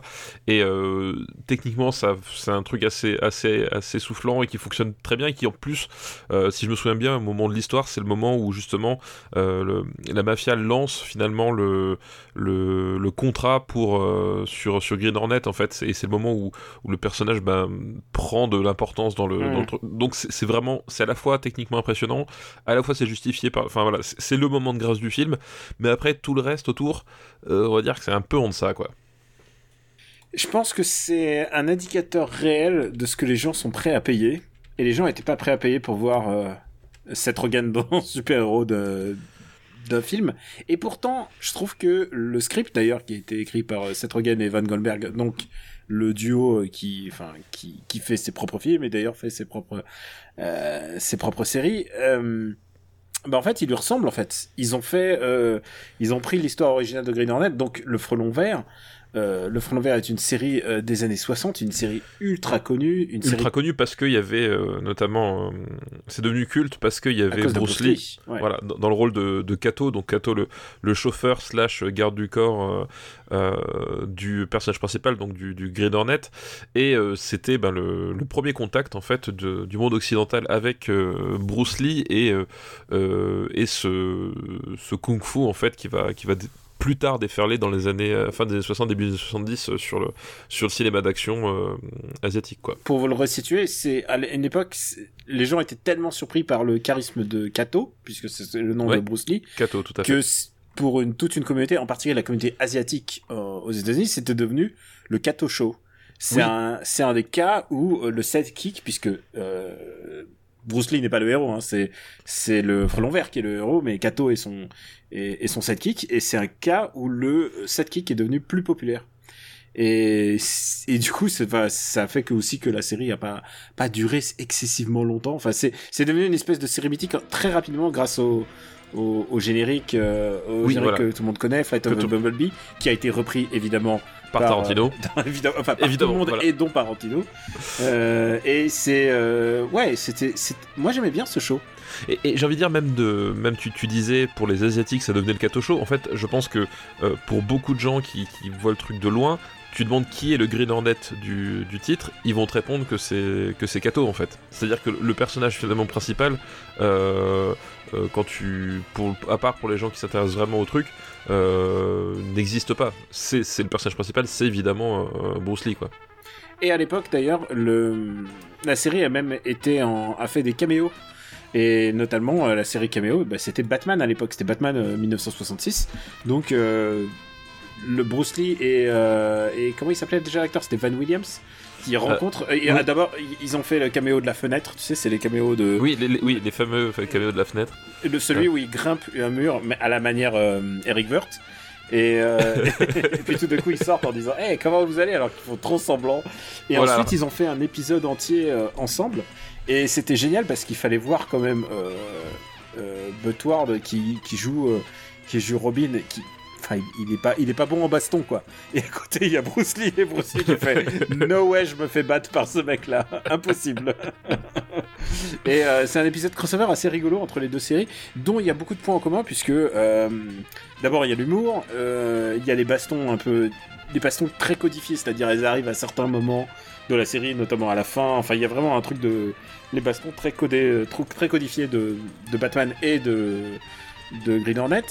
Et puis il y a aussi la voiture, puisque euh, là il y a- il y, a la Black Beauty euh, qui est un élément important de de Green Hornet, et puis évidemment il y a le Batmobile de euh, de Batman, De Batman, ouais, que Robin n'avait pas le droit de conduire parce qu'il n'avait pas 16 ans. Il n'avait pas 18 ans et, euh, et il lui dit à un moment, il y, a, il y a cette scène géniale dans la série où il fait Ah, il faut que je mène l'enquête dans cette boîte de nuit, Robin. Mais toi, tu vas rester dans la voiture parce que tu n'as pas le droit de rentrer. Tu es leader encore. C'était des, des, des séries très très morales et c'est là où je vais enchaîner sur le film. C'était des séries très morales et alors euh, le film. euh, de Green Hornet est basé sur la personnalité de Seth Rogen qui est Oui. pas du tout une personne morale. Oui, alors c'est ce que j'allais dire, c'est qu'en fait le, le personnage de- du Green Hornet euh, est insupportable, honnêtement. Ouais. Euh, tu comprends pas pourquoi. Euh, et- voilà, t'as le vieux, t'as le, un vague traumatisme avec son, avec son, son père, mais le, le personnage, il est, euh, il est infect euh, pendant les trois quarts du film, et le fait qu'il évolue finalement, c'est imposé par le script, mais tu le ressens pas du tout. Enfin, c'est vraiment, euh, voilà, tu sens que Seth Rogen était là pour faire, pour faire des blagues et imposer son, son personnage, mais euh, tu t'attaches pas du tout. Enfin, t'en as rien à faire. Et et pour le coup, le, duo avec Kato, qui cette fois-ci est joué, est joué par euh, Est Parce que- euh, J'y reviendrai sur Chou. Oui, parce que voilà, Bruce Lee a refusé de, de, de rempiler pour le rôle, n'est-ce pas? Euh, Pour une raison tout à fait obscure, euh, soi-disant qu'il était mort. Euh, le duo fonctionne. Enfin, c'est-à-dire qu'ils ils sont dans les mêmes scènes, mais euh, il y a aucune osmose entre eux, quoi. Il y a aucune osmose et d'ailleurs il y a même une rivalité en fait, puisque ce Kato-là arrive, c'est lui qui sait tout, il connaît toute la, il connaît toute la vie, il connaît tous les gadgets. Bon, il, a vu la série en fait. C'est littéralement ça. C'est, il arrive, lui, il a vu la série, quoi. Il a vu la série, il connaît absolument tout ce qui se passe, il sait faire le meilleur café, il sait faire, euh, il sait conduire la voiture, et l'autre n'a aucune. euh, Et en plus, il maîtrise, et c'est ça le tout le truc du, enfin le twist du film, c'est qu'il y a une espèce de septième sens euh, que tu acquiers avec l'adrénaline. Enfin, ils ont inventé un truc pour justifier le fait de pas avoir de pouvoir, mais d'être balèze en fait. Et, euh, et à la fin, évidemment. Parce que balèze, ça suffit pas. Ouais, Seth. Rogen, Seth Rogen euh, découvre son septième sens. septième sens, une référence bien sûr au, euh, à Dragon Ball, comme tu le sais, euh, mon ami Oui. Stéphane. Tout à fait. Et, euh, et, et en fait, ça suffit pas pour faire un film, alors que il y avait un méchant pas mal, puisque on dit toujours Tarantino a repris quelque chose à quelqu'un. Là, en l'occurrence, c'est ils se sont dit, ah, c'est pas mal ce Christophe Waltz. Ce Christophe Valls, il, il peut faire quelque chose. Il peut faire un méchant si on demandait à Christophe Waltz de le faire. Et euh, il est, il- Christophe Waltz, tu le payes, il sera là à l'heure et il fera son, il fera son show quoi. Ah Oui, complètement, oui. Et euh, Jeshu, euh, on en a pas beaucoup parlé, et Jeshu est pas si mauvais parce que lui, il a Non. déjà- il a Il- fait il- des arts martiaux, il est. Voilà, euh, il, il s'en sort pas si mal, mais le problème c'est que pareil son son personnage, tu t'y attaches pas trop. Enfin, voilà, il, fait ce qu'il peut avec ce qu'on lui donne. Et euh, Pourtant, on lui donne beaucoup, on lui donne beaucoup à faire. Ce qu'on lui donne beaucoup à faire n'est pas super en fait. Voilà, c'est ça. Et le problème, c'est que euh, il, est là toujours à, devoir contrebalancer euh, le personnage de Seth Rogen, qui est un personnage imbuvable, quoi, vraiment. Moi, j'ai un sentiment très bizarre pour Jeshu puisque c'est un, un mec que j'ai découvert en, en en écoutant parce que je savais c'est un star de la de la Chine pop, de la C-pop, euh, puisque euh, j'ai découvert ça quand j'étais en voyage en Chine et c'était la musique que tous les Chinois se mettaient le matin pour faire les étirements. Et euh, je sais pas s'il y a un lien de cause à effet, mais en tout cas j'ai un truc avec dès que j'entends les chansons de Jeshu, tout d'un coup je, je je pense à faire des grands écarts. C'est euh, un truc très très particulier que et quand j'ai revu parce que on l'a jamais revu euh, en Occident quoi. Le, le seule fois où on l'a vu c'est c'est là-dedans. Sinon fallait voir Initial D, tu sais, il a joué dans dans dans, Oui, le, oui. ci- dans le film adapté de, du manga. Et là euh, et, et là en fait, moi je le trouve assez convaincant quoi. Il est euh, il, me fait pas regretter tous mes étirements euh, sur, sur, le son de sa voix. Le, le problème, c'est peut-être cette Rogen, quoi. C'est- C'est-à-dire que Ah oui, non mais complètement. il y a un vrai problème dans son arc de vie en fait. C'est-à-dire il devient sympa, il comprend l'héritage de son père. Euh... Ouais, mais c'est ça, c'est c'est- tout est très mécanique, c'est-à-dire que à aucun moment tu tu vois le basculement, tu vois l'évolution, c'est-à-dire que il est toujours là à faire ses, blagues insupportables euh, qui font rire que lui, et d'un seul coup il, devient cool. Enfin, tu vois, voilà, c'est pas tu rentres pas dans le truc. Enfin, vraiment, il y a un truc, euh, tu restes vraiment en dehors, quoi. On a souvent dit euh, que c'était un échec, c'était pas un échec. Il est fait rentrer largement dans ses frais pour un blockbuster, mais mais il a été complètement pété par la critique. Euh, toutes les espoirs d'avoir une suite ont été euh, évidemment euh, euh, bah, effacés, quoi. Balayés. j'ai- ba- balayés, Balaye, comme- ça balaye. c'est balayé comme on dit chez toi et et puis et puis surtout personne n'avait en- plus personne n'avait envie de voir ça en fait Oui, plus personne n'avait envie de, de, de supporter ça. Et, euh, et puis en plus, enfin là, il, il arrivait euh, au, au moment où finalement ça, euh, c'était plus la peine parce que les, films de super-héros sont partis sur, un- sur d'autres canevas, quoi. et c'est un de ses premiers films diffusés en IMAX 3D tu sais avec les lunettes Euh, tous ces films qui ont été un peu upgrade après euh, après le bah, tu sais ce fameux film qui s'appelle Avatar. Et euh, il y a eu la ruée vers l'or pendant deux ans c'est-à-dire de 2010 2011 2012 et tous les films essayaient de se On appelle, on appelle ça du, du forcing.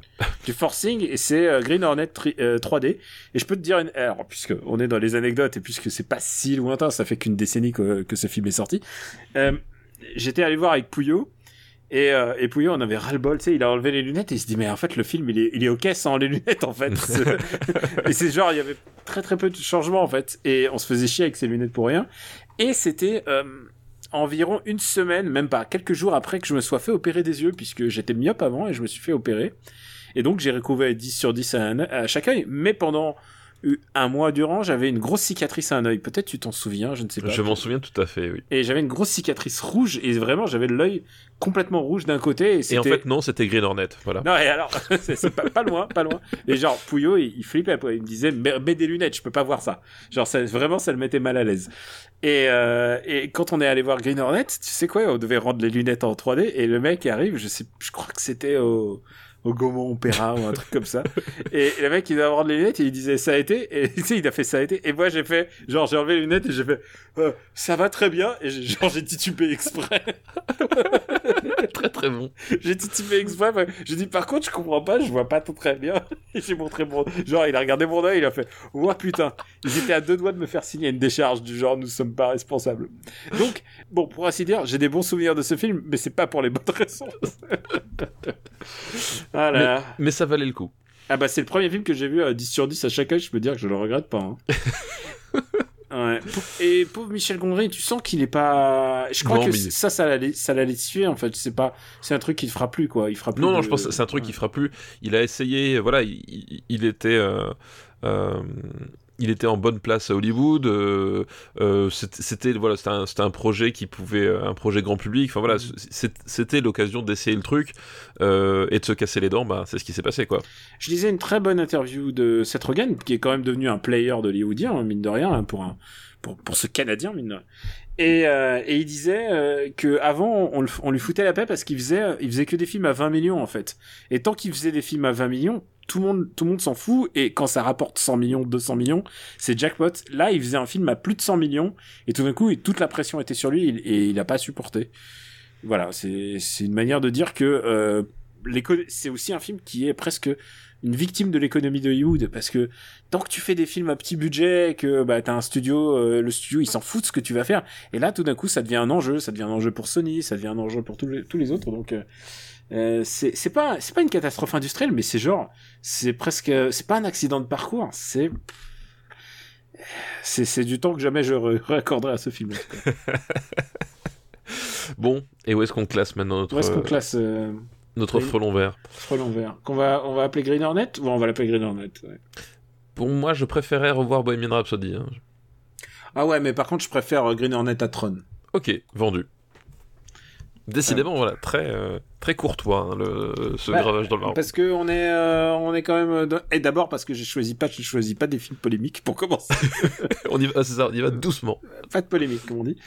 Et deuxième film de cette liste. Alors c'est un film que j'ai regardé il y a pas si longtemps parce que je me suis dit bah on va en parler un moment. Et tu vas voir aussi la thématique de cette liste, c'est Green Inferno. Donc c'est que des films en green. Green Inferno. Euh, Green Inferno, euh, donc c'est de Eliroth. Voilà. Euh, film de cannibale, donc puisque puisque c'est ainsi qu'il faut le qualifier. c'est un soft remake presque de de oui. Cannibal Holocaust, non? De Cannibal Holocaust, oui. Il y a un côté, bah, il y a un... alors soft remake, oui, ou, film hommage. Enfin, c'est euh, c'est dur un peu de situer, enfin, avec euh, ce qu'il a essayé de faire avec euh, avec ce film-là. Alors, de, ce que j'ai compris, parce que j'ai me documenté parce que je connaissais pas du tout Green Inferno avant, c'est Green Inferno et le, le nom du film qui est le film documentaire euh, filmé dans, par l'équipe de Cannibal Holocaust. Ah oui, voilà, c'était ça. C'est ça, le, lien logique. Donc évidemment, l'hommage est là et euh, il a essayé de faire un peu un truc équivalent. Voilà, il a essayé de faire euh, un truc équivalent. Est-ce qu'on a déjà parlé de Cannibal Holocaust ou pas? Je ne sais pas du tout. Je, je, crois pas qu'on ait parlé de Cannibal Holocaust, je m'en souviendrai là. Je, je, ne pense pas. Enfin bref, c'est faut faut voir que Cannibal Holocaust, voilà, c'est un, un monument du du film de cannibale et du film d'exploitation italien euh, euh, des années 80. Euh, et il était notamment connu parce que tournage s'était pas extrêmement bien passé, et puis euh, il y avait des fameuses scènes de, torture animale qui avaient été gardées au montage, euh, ce qui a entraîné d'ailleurs par la suite des rumeurs comme quoi les, scènes de mise à mort humaine étaient aussi des véritables scènes de mise à mort humaine. Bon, quand tu regardes le film, tu, demandes comment est-ce que les gens ont pu penser ça, parce que... Euh, parce que c'est un film, hein, les gars. Voilà, c'est un film, et puis surtout, voilà, les, les scènes de, de mise à mort humaine, elles sont pas toutes extrêmement crédibles non plus, mais bon, bref, c'était un film qui avait cette, cette, réputation et qui avait ce voilà qui, qui, devenait un, élément de culte euh, qui se partageait parmi tous les amateurs de, de gore. Donc voilà, c'était c'était ça le, postulat un peu de. Et puis c'est facile de faire croire que tu manges quelque chose. Hein. Il suffit juste de, de mettre beaucoup de ketchup et de maquiller ça et voilà c'est ça. C'est pas compliqué. Hein. Voilà c'est ça. Mais en plus voilà, enfin, euh, on en parlera un jour de Cannibal Holocaust, mais voilà c'est un film euh, assez euh, assez assez compliqué on va dire à, à aborder. Et donc ce culte-là, cette aura-là, effectivement, voilà, se, se, se poursuit dans, dans ce Green Inferno qui essaie ben, de, un peu de raccrocher cet esprit euh, de cannibal exploitation, euh, puisque globalement le- l'idée c'est euh, là, c'est on propulse des, des personnages occidentaux en pleine jungle chez des sauvages qui vont les bouffer et euh, c'est à peu près le seul enjeu du film quoi. C'est un peu ça l'enjeu, et pour l'avoir vu récemment, c'est c'est pas génial. C'est pas génial parce que C'est-à-dire, je, je comprends ce que ça veut faire. Je comprends l'ambition. euh, l'ambition était de faire un, un film hommage à, à, toute cette vague de films euh, bah, des années 70, enfin des, des- du cinéma bis un peu, euh, un peu du cinéma Z même, je devrais dire. Et et je sais pas, il y a un truc qui me qui me convainc pas là-dedans en fait. Je sais pas si c'est si c'est la, la photo, si c'est le fait que j'ai l'impression que c'est fait à l'arrache alors que ça devrait être un chouïa plus soigné. Alors, Il y, a- il y a Euh, complètement de ça. C'est-à-dire que moi, effectivement, quand tu, tu regardes Green Inferno, c'est que je vois le film euh, et je ne comprends pas euh, qu'est-ce qu'il a voulu faire exactement. C'est-à-dire que s'il veut faire un film sérieux, genre un, un choqueur euh, le plus sérieux possible, euh, comme ça pouvait être un, un peu l'optique justement de ces films-là dans les années 80, euh, je trouve la, la- photo atroce. Enfin, vraiment, il y a des moments, c'est- c'est Ah, c'est dégueulasse, on dirait un genre on dirait que c'est passé en, en téléfilm, enfin oui, c'est ça. c'est Enfin, ça. non, et c'est méchant de dire ça pour téléfilm parce qu'on voit les téléfilms qui sont genre sur HBO et tout ça, mais c'est plus euh, t'as l'impression qu'il est passé sur sur un un canon de la première génération, tu non, vois. c'est ça, voilà. ouais, T'as- l'impression effectivement que c'est, que, que, que c'est- filmé euh, à l'arrache avec des, des, des caméscopes. Euh, Enfin, t'es en pleine jungle, la lumière, elle, elle est, euh, elle bave. Enfin, c'est- donc c'est, t'y crois pas. Les acteurs, ils sont pas excessivement bons, on va dire. hein. Euh, Il y a des scènes, il y a des non, scènes de mise à mort. Ils, ils sont, sont, sont limite, amateurs. Hein. Oui, oui. Et il y a Ouais. des- il y, a des scènes de mise à mort où, euh, enfin, ça, tend vraiment vers le, vers le grotesque. Enfin, jamais t'y crois. Et, et si c'est s'il a voulu faire une parodie, il, y a un moment donné, tu, tu, tu, tu, ne n'arrives pas à savoir si c'est ridicule parce qu'il l'a voulu ou si c'est ridicule parce que justement, c'est les problèmes qu'on vient de parler. Et je trouve que le film n'arrive jamais à choisir. euh, là-dedans enfin tu et je pense qu'il il s'est pas posé les bonnes questions il, il y a voilà il y a des moments où tu dis est-ce que c'est fait exprès ou pas? Est-ce que euh, je sais pas écoute je sais pas c'est euh, c'est un truc c'est c'est difficilement regardable pas parce que c'est insoutenable mais parce que cinématographiquement ça ça a pas de sens quoi Ça n'a pas vraiment d'intérêt et et surtout je trouve que le moment, euh, bah, ce qui nous intéresse c'est le cannibalisme. oui oui Euh, on, on est là pour ça c'est- bah, c'est ce que nous vend le film. Ça arrive très tard. ça arrive excessivement tard c'est à dire Genre, que tu, tu- qu'est-ce que c'est long? Oui, et puis surtout au début, t'as as tous ces moments où les personnages, donc ils, ils sont dans la jungle, ils ont un crash d'avion, et t'as la moitié des personnages qui meurent parce que euh, d'un seul coup ils se retournent et il y a des listes d'avions qui tournent et puis le mec il se la prend. Enfin, je veux dire. Et, et tu et à nouveau, tu sais pas si c'est de la comédie ou si- enfin. Et tout le film est comme ça, toutes les scènes d'exposition sont interminables, euh, tu comprends pas où ça va venir. c'est des gauchistes et en fait ils veulent faire des trucs de Et puis, ah et puis là même, là, et puis même la- fin quoi. même les scènes de cannibalisme, en fait, il y a un truc. Enfin, genre, t'as le, t'as cette scène où le, le, le, le mec est, est mangé vivant, tout cru, euh, par les, euh, par les sauvages. Mais là, on est dans le film de zombies. Enfin, je- c'est, c'est un cannibale ne mangerait pas comme ça. Enfin, je veux dire, il y a un truc, il y a un décalage. Et euh, voilà. Et je- plus le, le film avance, et moins je comprends ce qu'il, ce qu'il essaie de faire, quoi. Et euh, Et je trouve ça pas réussi. Une héroïne. euh, Enfin, je pense qu'il y a la volonté aussi de nous faire une héroïne badass qui survit. Enfin, je pense que. Oui, a- bah, ouais. mais ça, on est dans tous les clichés. Tu vois, il y a, il y y a des moments, enfin, il y a des moments à un moment donné, tu sais, t'as, un, moment donné où t'as un gamin qui, qui, qui, a- qui prend une jambe et qui, euh, et qui se barre avec parce que euh, un- Mais voilà, je comprends pas si c'est censé être drôle ou pas. Le pareil l'assaut à la fin avec, euh, avec les effets spéciaux, les, les, tu sais, l'espèce de, des espèces de militaires qui arrivent et. Pff, Voilà, je- enfin, je trouve que ça fonctionne pas du tout, quoi. Quel que soit l'angle, quel que soit l'angle sur lequel on essaie de, de l'approcher, euh, euh, je, je trouve que c'est, il y, a, y a rien qui va correctement, quoi. Il n'y a rien qui va correctement. Euh, bah, on va peut-être le classer, on va pas Ouais, ouais, accabler c'est- Hirot. Alors, juste un mot, qu'est-ce que t'en penses euh, je pense. Alors, Eli Roth euh, est un a incarné au cinéma un personnage que, que j'adore, qu'on discutera un jour peut-être, d'un réalisateur qu'on a déjà abordé euh, il y a quelques minutes. Euh, maintenant, alors, attends, attends, lequel? Le Berjo. Alors, tu sais quoi Je pense que Eli Roth, c'est le moins bon de tout. C'est le moins, moins bon de tout. Ah, de- putain, le, le, son personnage, il est. Oui, il mais est- c'est celui qui joue le moins bien. Ah, ça peut être, ça peut être. Mais, euh, mais après, en tant que cinéaste, je pense que c'est une grosse arnaque. Euh, Parce que Death Wish, on en a pas parlé, mais Death Wish, c'est. Putain. Oh là là Non, mais C'est- pas possible. Hein. Parce que Lirov, c'était euh, Hostel, voilà. C'est avec Hostel Ouais. que, que le, le phénomène a éclaté. Il, il a collaboré sur, sur Greenhouse et tout. Euh, et je, je peux prendre sa filmographie par tous les bords euh, en, tant que, en tant que réalisateur. Euh, je pense que c'est quand même globalement une énorme arnaque, quoi. Il est, euh, il est, il est, ouais, c'est très décevant à chaque fois.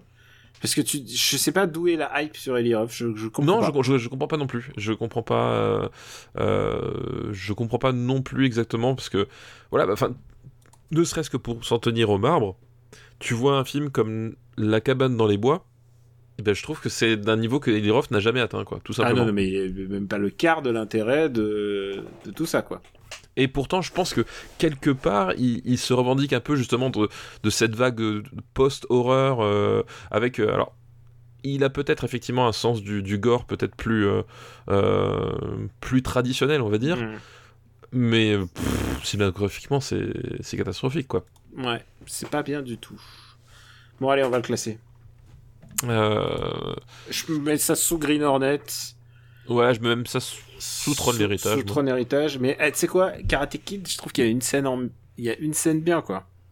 Ok, bah écoute, sous Karate Kid. euh, Allez, vendu. Et pour la revue, euh, il y a pas longtemps. hein. Quelle idée de vouloir revoir Green Inferno. Alors ça, par contre, euh, Je sais pas, hein. mais en tout cas, moi je le reverrai pas. C'est fini, c'est acté par même par accident, puisque c'était en streaming, même par accident, ça n'arrivera plus.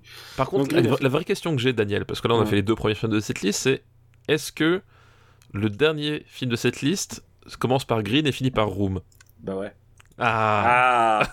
Ah, ah, ah. Alors là, on est presque dans les films dont on a presque parlé dans Super Cine Battle, ou plutôt dans After Eight un jour, puisqu'en fait, euh, C'était de il- Meroko, je crois, à un moment donné. hein. mais il est sorti en 2015 en fait. Mais euh, mais je pense que c'est suffisamment tard pour, euh, enfin, il est sorti suffisamment tôt pour en pour en parler. Oui, je pense. Je... Je Parlons- pense, je pense parlons de Green Room. on a envie de parler d'un bon film, on va parler de Green Room. Euh, Green Room, donc c'est euh, alors c'est un film de Jeremy Saulnier.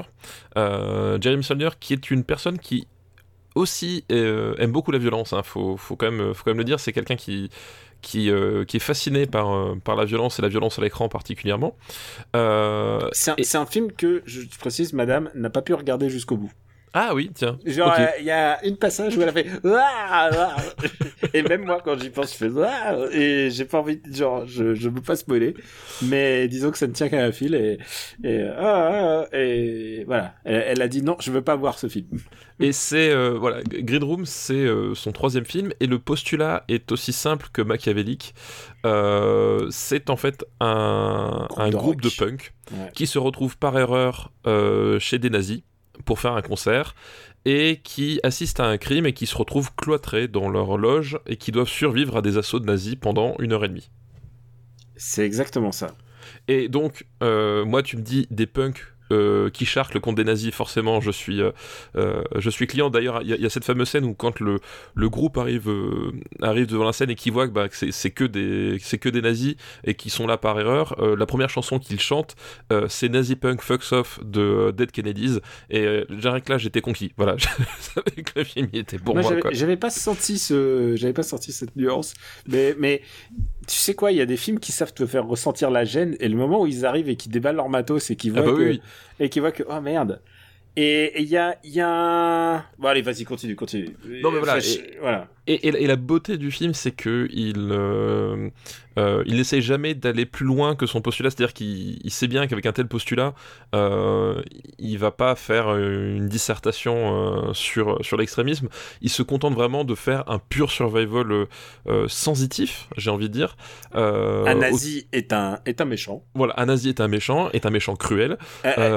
Parfois muni d'un chien parfois muni d'un chien, euh, le chien étant une arme dans les mains des nazis. Bien sûr. Euh, voilà, et, et c'est à un moment donné, bah, comment est-ce qu'on va exploiter ce, ce simple postulat? J'ai une pièce, euh, des nazis autour, et, des, et, et voilà, comment est-ce qu'on va survivre en sachant que le chef des nazis, et c'est la grosse surprise, c'est Patrick Stewart, quoi. Et en même temps, il est, il, il, il a pas de cheveux sur le crâne. Je veux dire, c'est quand même le signe. Je veux dire, c'est le postulat de départ de tout nazi. C'est le postulat de départ de, de, de tout nazi. Et, euh, et Patrick Stewart se fait extrêmement plaisir dans son rôle de, méchant. de, méchant, euh, de méchant ultime. Et euh, voilà. Et j'adore ce film euh, parce que au-delà de voilà du, du- du concept, euh, je trouve qu'il y, a- il y a un vrai sens du euh, du suspense, de, de la montée progressive de la tension, de des éclats de violence. Voilà. Enfin, il y a, il y a Et la scène de la la- machette. La photo. Voilà, la photo est oufissime. Franchement, franchement, c'est- il y a, il y a tr- c'est très carpenteresque. Ah bah oui, c'est complètement carpenteresque. Et ju- juste que justement dans, dans- dans cette photo, tu, tu, disais, cette photo euh, glauque, euh, voilà, qui, qui, qui joue sur, sur, euh, sur, sur- des tons qui sont, euh, qui sont très, très mortifères. Enfin, il y, a- il y a vraiment un truc Mm. oppressif en, en permanence euh, et avec justement plein de variations de rythme, c'est-à-dire que parfois c'est très lancinant, parfois au contraire c'est de l'explosion de violence. Enfin c'est et, euh, et tu et t'es dans un pur survival en fait et c'est euh, et ça fonctionne à plein quoi. C'est un film que voilà, c'est un film que tu prends en pleine en pleine face. Voilà, on peut, on Ah ouais, peut moi le je dire. savais pas du tout ce que ça allait être. Genre, tu me... Les gens m'ont dit Green Room, vas-y, euh, tu vas voir. Et il y a un truc que je trouve assez intéressant, c'est que tous les personnages, tous les personnages, les gentils, ils sont tous sympas. Genre, euh, quand, quand- bah, évidemment, il y aura des morts, hein, ça c'est sûr. Oui oui, bah oui voilà. Mais, mais, genre, tu, tu te dis, mais non, en fait, ils sont pas, ils sont, ils sont sympas, tu, tu te prends d'affection pour eux. Et en plus, ils sont pas débiles. Ils Ils- sont, ils- oui, ils, ils- ils- évitent justement de tomber dans, le, dans, dans- dans ce piège-là, et c'est qu'à un moment donné, euh, euh, ils, sont, ils sont coincés, ils sont poussés à faire des, des choix qui sont pas toujours les bons, mais c'est jamais le, le, le pire choix alors que tu avais de meilleurs choix, quoi. Il y avait, il y a, il y a parfois des meilleurs choix ou parfois des, des, des, des alternatives, mais en tout cas, il se, tu vois, face à des nazis, quoi. C'est genre, qu'est-ce que tu veux faire? Qu'est-ce que tu veux faire contre des nazis? C'est un, un film à tout petit budget qui a pas énormément marché en salle, mais par contre qui a qui a un énorme affect, euh, notamment de notre part, quoi. Enfin, Voilà, vraiment, voilà. ça- vraiment, c'était un, un flop. Hein. C'était genre, le- je regarde, le film a coûté euh, 5 millions, et il en a rapporté 3 Enfin, c'est pas. Bah, c'est en soi, c'est un film concept, c'est-à-dire que voilà, c'est euh, euh, c'est un film concept, c'est un film qui effectivement est quand même très violent. Enfin, je veux dire, euh, Green Room, euh, Ah ouais, non, c'est oui, clairement. Il y, a, il y a des scènes qui, qui, qui mettent vraiment mal à l'aise, et c'est aussi ben, le, la, la volonté de Solnier euh, d'une manière générale, et, et là où sa virtuosité euh, éclate le, le plus, c'est voilà, justement dans cette utilisation de, de, de, de, la violence, de la violence sèche. quoi. Mm. Il y a vraiment un truc de la violence qui fait, qui fait mal, et autour de cette idée toute simple que le, le nazi est un loup pour l'homme. C'est exactement ça. C'est un film qui finit, qui peut que mal finir quand tu regardes. Oui, de toute façon, enfin, tu, voilà, tu, Que- quelle issue tu, tu peux avoir avec un tel postulat? Bon, elles sont pas forcément joyeuses. Euh, j'a- J'aime beaucoup ce film et je pense qu'il y a un vrai parallèle à, à tirer. Bon, c'est peut-être moi qui ai choisi ce film. J'ai pas choisi à dessein, tu vois, parce que je me suis dit la liste est, cool, enfin le titre est cool. Mais euh, il y a vraiment un, lien entre, euh, tu vois, La cabane dans les bois et It Follows. Tu vois, c'est quand même des films de genre. Mais c'est des films de genre qui essayent de pousser un peu vers le haut, euh, contrairement à Green Inferno, hein, je, par exemple. Oui, oui, non, complètement, oui. Mais on, bah, c'est vrai qu'on on- on est, on est dans un, dans des films qui réinventent pas le concept. Enfin, à part, euh, à part la cabane dans le bois, mais tu vois, It Follows et Green Room ont ceci de commun, c'est que leur concept de base est en fait assez connu et assez clair. Euh, il est très très clair, très très simple dans, dans Green Room. Et l'idée qu'il y a derrière, c'est on va pas euh, révolutionner le concept de base, mais on va voir jusqu'où on peut l'emmener avec les moyens d'aujourd'hui, puis avec les, lectures possibles d'aujourd'hui, avec les standards d'aujourd'hui, quoi. Et euh, voilà, et cette idée d'explorer le genre jusqu'à jusqu'à sa limite est, euh, est assez intéressante, et c'est quelque chose qu'on va retrouver assez régulièrement finalement dans les années 2010, quoi. Parfois, il suffit d'un réalisateur et, qu'on lui laisse la liberté de- d'exercer son art. Et on n'a juste pas parlé des comédiens et je voulais juste euh, en placer une sur Anton Yelchin qui est quand même un grand grand grand acteur et euh, décédé trop jeune et euh, Et, et moi, je l'ai, la première fois que j'ai vu Anthony Yelchin, c'était, il jouait dans Star Trek, tu vois, il jouait le, il jouait Chekhov, et il était, et il faisait l'accent russe, alors que lui est, est- lui est russe, tu vois. Lui, est russe. Voilà. Lui est russe, et euh, c'est un vrai bon acteur. Il avait une, et quand tu le vois dans ce film-là, il a une, une intensité, euh, il a, il a un truc. Ce gamin avait, un, un- je dis gamin euh, affectueusement, il est, il est décédé. Ah bah, à- il est mort très jeune, quoi, aussi. à ouais. 27 piges quoi. Mais il avait vraiment euh, il avait une, une il avait une vista quoi, il avait un truc euh, que qu'ont ces jeunes comédiens parfois euh, qui disparaissent trop tôt évidemment, je pense à River, River Phoenix quoi. Il est mort d'un accident tout bête en fait en plus de bagnole qui enfin l'histoire une histoire glauque quoi. Euh, où est-ce et, euh, et j'ai même pas mentionné sa partenaire euh, Imogen Poots Imagine Poots, ouais, tout à fait. qu'on a revu cette année dans un film qui nous a marqué tous puisque Euh, oui, c'est vrai. elle est dans euh, le Ne dis pas dans Black Christmas, s'il te plaît. Non, elle est dans Non. The Art of Self-Defense. elle est dans The Art of Self-Defense Tout à fait. et donc voilà donc elle est aussi une très très bonne actrice et j'espère qu'elle fera des trucs bien dans sa vie avant d'être réabsorbée euh, par Par le euh, système, oui. par le système remarque elle a fait Need for Speed hein, tu me diras mais euh, Oui, c'est vrai. c'est- Bah, il faut, faut que tout le monde paye ses impôts, hein, que veux-tu oui c'est vrai et puis ça ça paye bien il paraît les impôts alors où est-ce qu'on va mettre euh, Green Home? Euh, Moi, je le mettrais entre Meru et vice-versa. ah go euh, c'est bon ok ça me va Eh ben voilà, vendu. il nous reste des temps de faire des autres listes hein, tu sais Mais oui, il nous reste le temps de faire une autre liste, Daniel. On va faire une liste assez simple parce que il y a, euh, il va falloir reparler d'un film dont on a déjà parlé, tu vas voir. Ah. Euh, c'est quelqu'un qui nous a envoyé. euh, alors, d'abord, on va remercier Soren. Merci Soren pour ta liste. Et je suis ravi de terminer sur, sur Grid Room. Voilà, je Bah, attention, attention, on va, on va ensuite, on va ensuite zapper un petit peu de qualité. Et c'est une liste de films qui nous est envoyée par Renaud. Merci Renaud pour ta liste. Euh, attends, je vais peut-être- dire euh, son nom en entier. c'est Renaud Boriglione. Renaud Boriglione, bah merci Ouais, à lui. en fait, quand on me dit le nom en entier et qu'on précise pas de pseudo ou juste on signe pas, moi je mets, je, je mets votre nom en entier si vous voulez. Renaud nous envoie cette, cette liste et elle va nous permettre de- d'enlever quelques trucs, tu vois, cocher quelques cases. Oh là. C'est mes pires films vus en 2018. Alors 2018 et je suis gentil, il n'y a même pas clavier. Alors c'est pas des films sortis en 2018, mais C'est les des- films qu'il a vus en l'année 2018. 2018. Voilà, d'accord. Il y a un film que je n'ai pas vu, on va mettre tout de suite dans la liste. euh, dans la liste, je rajoute tout de suite. C'est La Tour sombre. Ah, là, t'as- t'as pas vu La Tour Sombre Dark Tower. Mais non, mais non, moi je, je connais le bouquin, je connais le comics, mais je connais pas, euh, je connais pas du tout le film. tu, tu, tu, tu, tu vas kiffer. non, c'est vrai. Non. Parce que c'est pour ça, tu sais quoi, c'est à l'époque tout le monde me disait ouais ouais, Tour sombre et tout. Moi je dis bah je connais vachement et tout, je suis, je suis Euh, partant et tout. Et en fait non, non pas du tout. Ah, c'est, c'est, c'est, c'est, c'est- un jour faudra qu'on se penche sur le cas de l'agent cinéma de Idris Elba quand même. Ah tu veux dire celui qui lui a dit euh, bon écoute, euh, là je vois que euh, Hobbs and Shaw, tu, ça va cartonner pour toi. Voilà, je, je, je pense qu'il y a- il y a des trucs à, c'est, c'est pas possible. Et le deuxième film de la liste de Renault est un film dont on a déjà parlé, mais dans une autre émission. Et je pense qu'il faut, en il faut en parler parce que c'est encore frais dans nos mémoires. C'est encore douloureux dans nos mémoires. Oula, j'ai peur. C'est Arthur III, La guerre des deux mondes.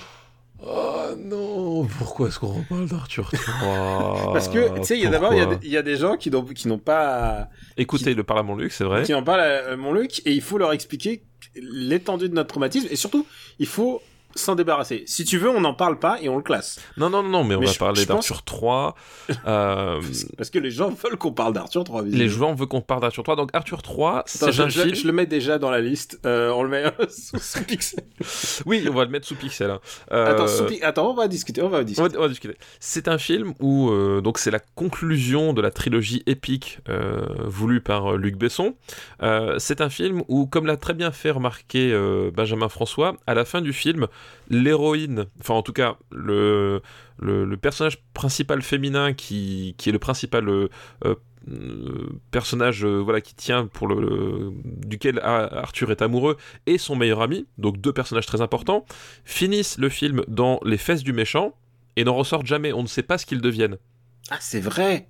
Voilà. C'est vrai qu'il y a- il y a un plot, techniquement, il y a un plot, euh, il y a un Voilà, trou, il y a- il y a un trou de scénario, comme il y a un trou de scénario, Litté- littéralement là. littéralement, c'est-à-dire que le film se termine, la dernière chose qu'on a vue de ces deux personnages-là, qui sont les bah, les personnages euh, en termes d'importance pour le, pour le récit, euh, les personnages 2 et 4, euh, parce qu'il y a quand même le méchant dans le lot, euh, disparaissent dans les fesses du méchant et on ne les revoit plus. Il n'y a même pas une phrase de conclusion pour savoir s'ils sont ressortis des fesses de ce méchant ou pas. J'ai envie de dire, il en a rien à battre. C'est terrifiant, c'est terrifiant. Ce film est, est une nullité. C'est atroce, c'est atroce. C'est nul. Et en plus, j'ai envie de vous dire, ce film est d'une nullité. Mais alors, c'est foudroyant de merde. C'est vraiment de la, vraiment de la merde. Parce que, en plus, je vais paraphraser aussi euh, un ami, euh, un ami commun de, de ce podcast qui s'appelle Parle à mon Luc. C'est un mec qui s'appelle Stéphane Boulet. Il m'a dit, c'est vraiment dégueulasse parce que ça fait croire aux enfants que c'est bien.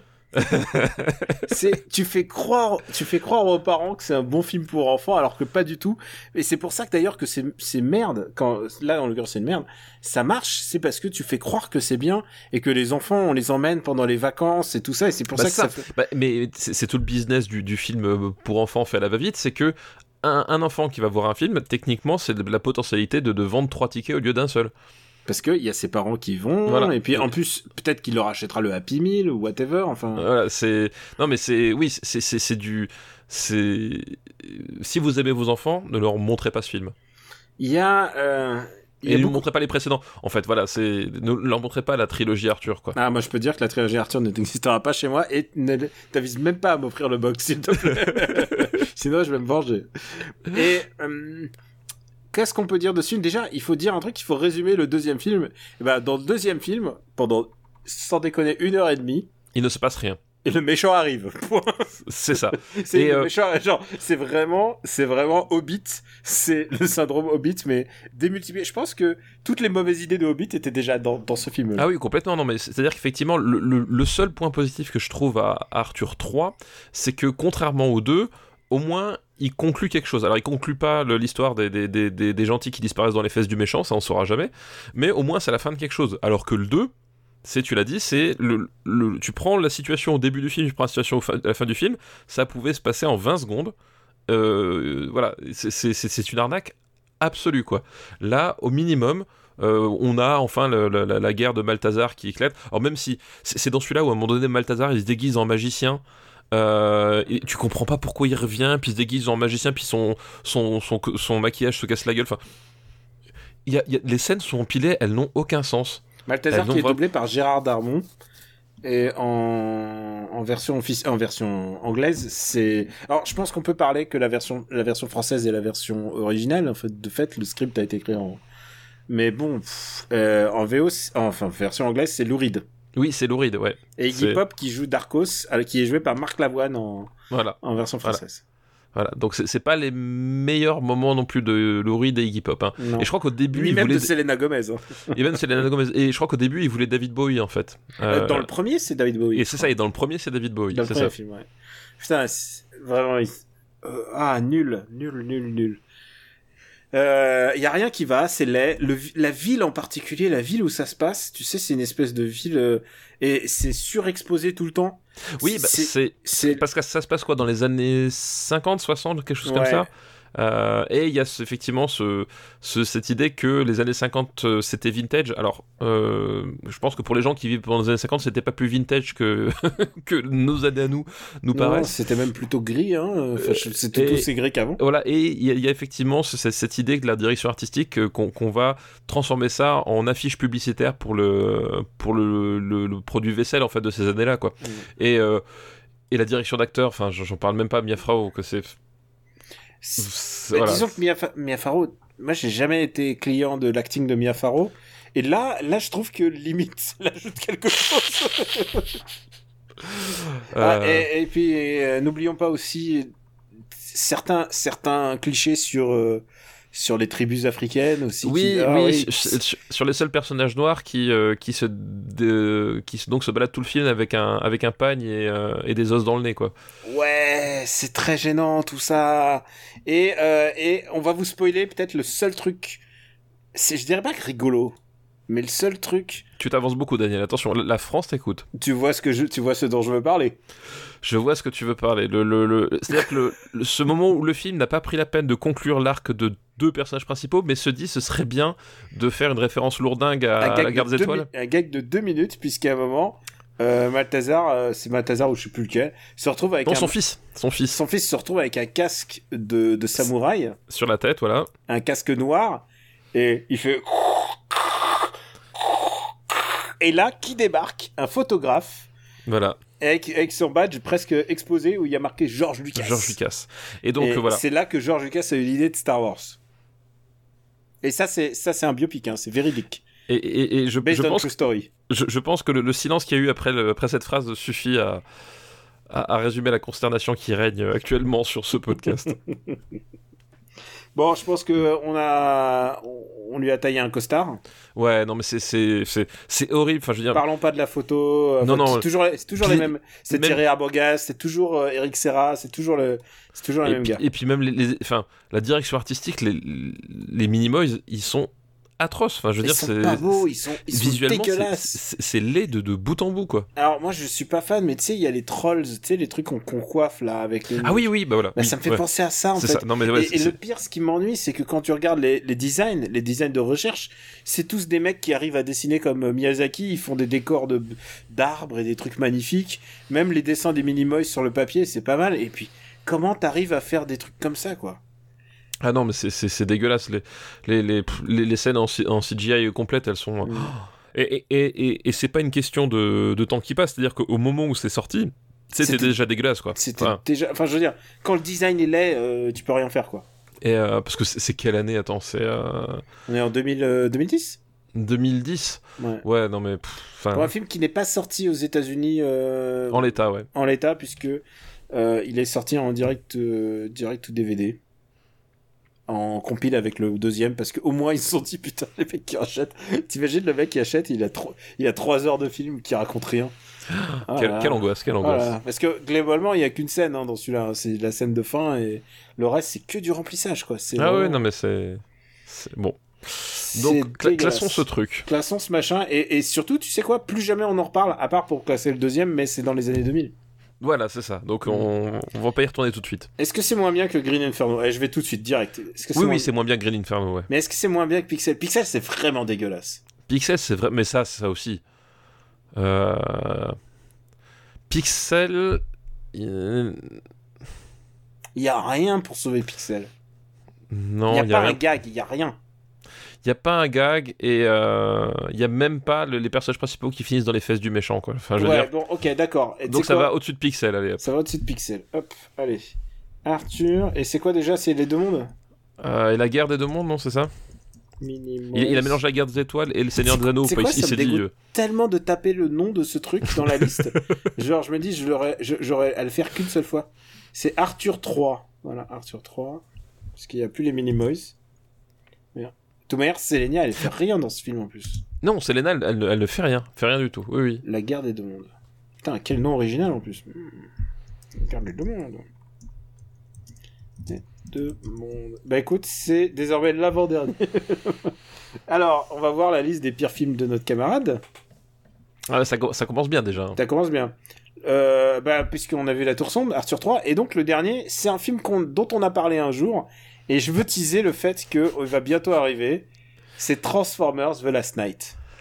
Ah, Transformers The Last Night. Donc c'est Transformers 5. C'est Euh. Transformers 5, donc je tiens à dire que euh, je pense après cet épisode, je vais mettre enfin le dernier épisode de.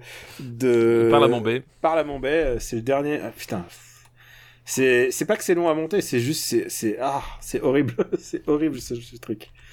Euh, Est-ce que. Qu'est-ce qu'on va. Qu'est-ce qu'on peut dire pour vous donner envie d'écouter notre épisode de Par la Bombay Euh, bah, on peut déjà dire que si vous êtes obligé de regarder Transformers The Last Night, euh, c'est quand même beaucoup mieux avec nous en commentaire audio que sans.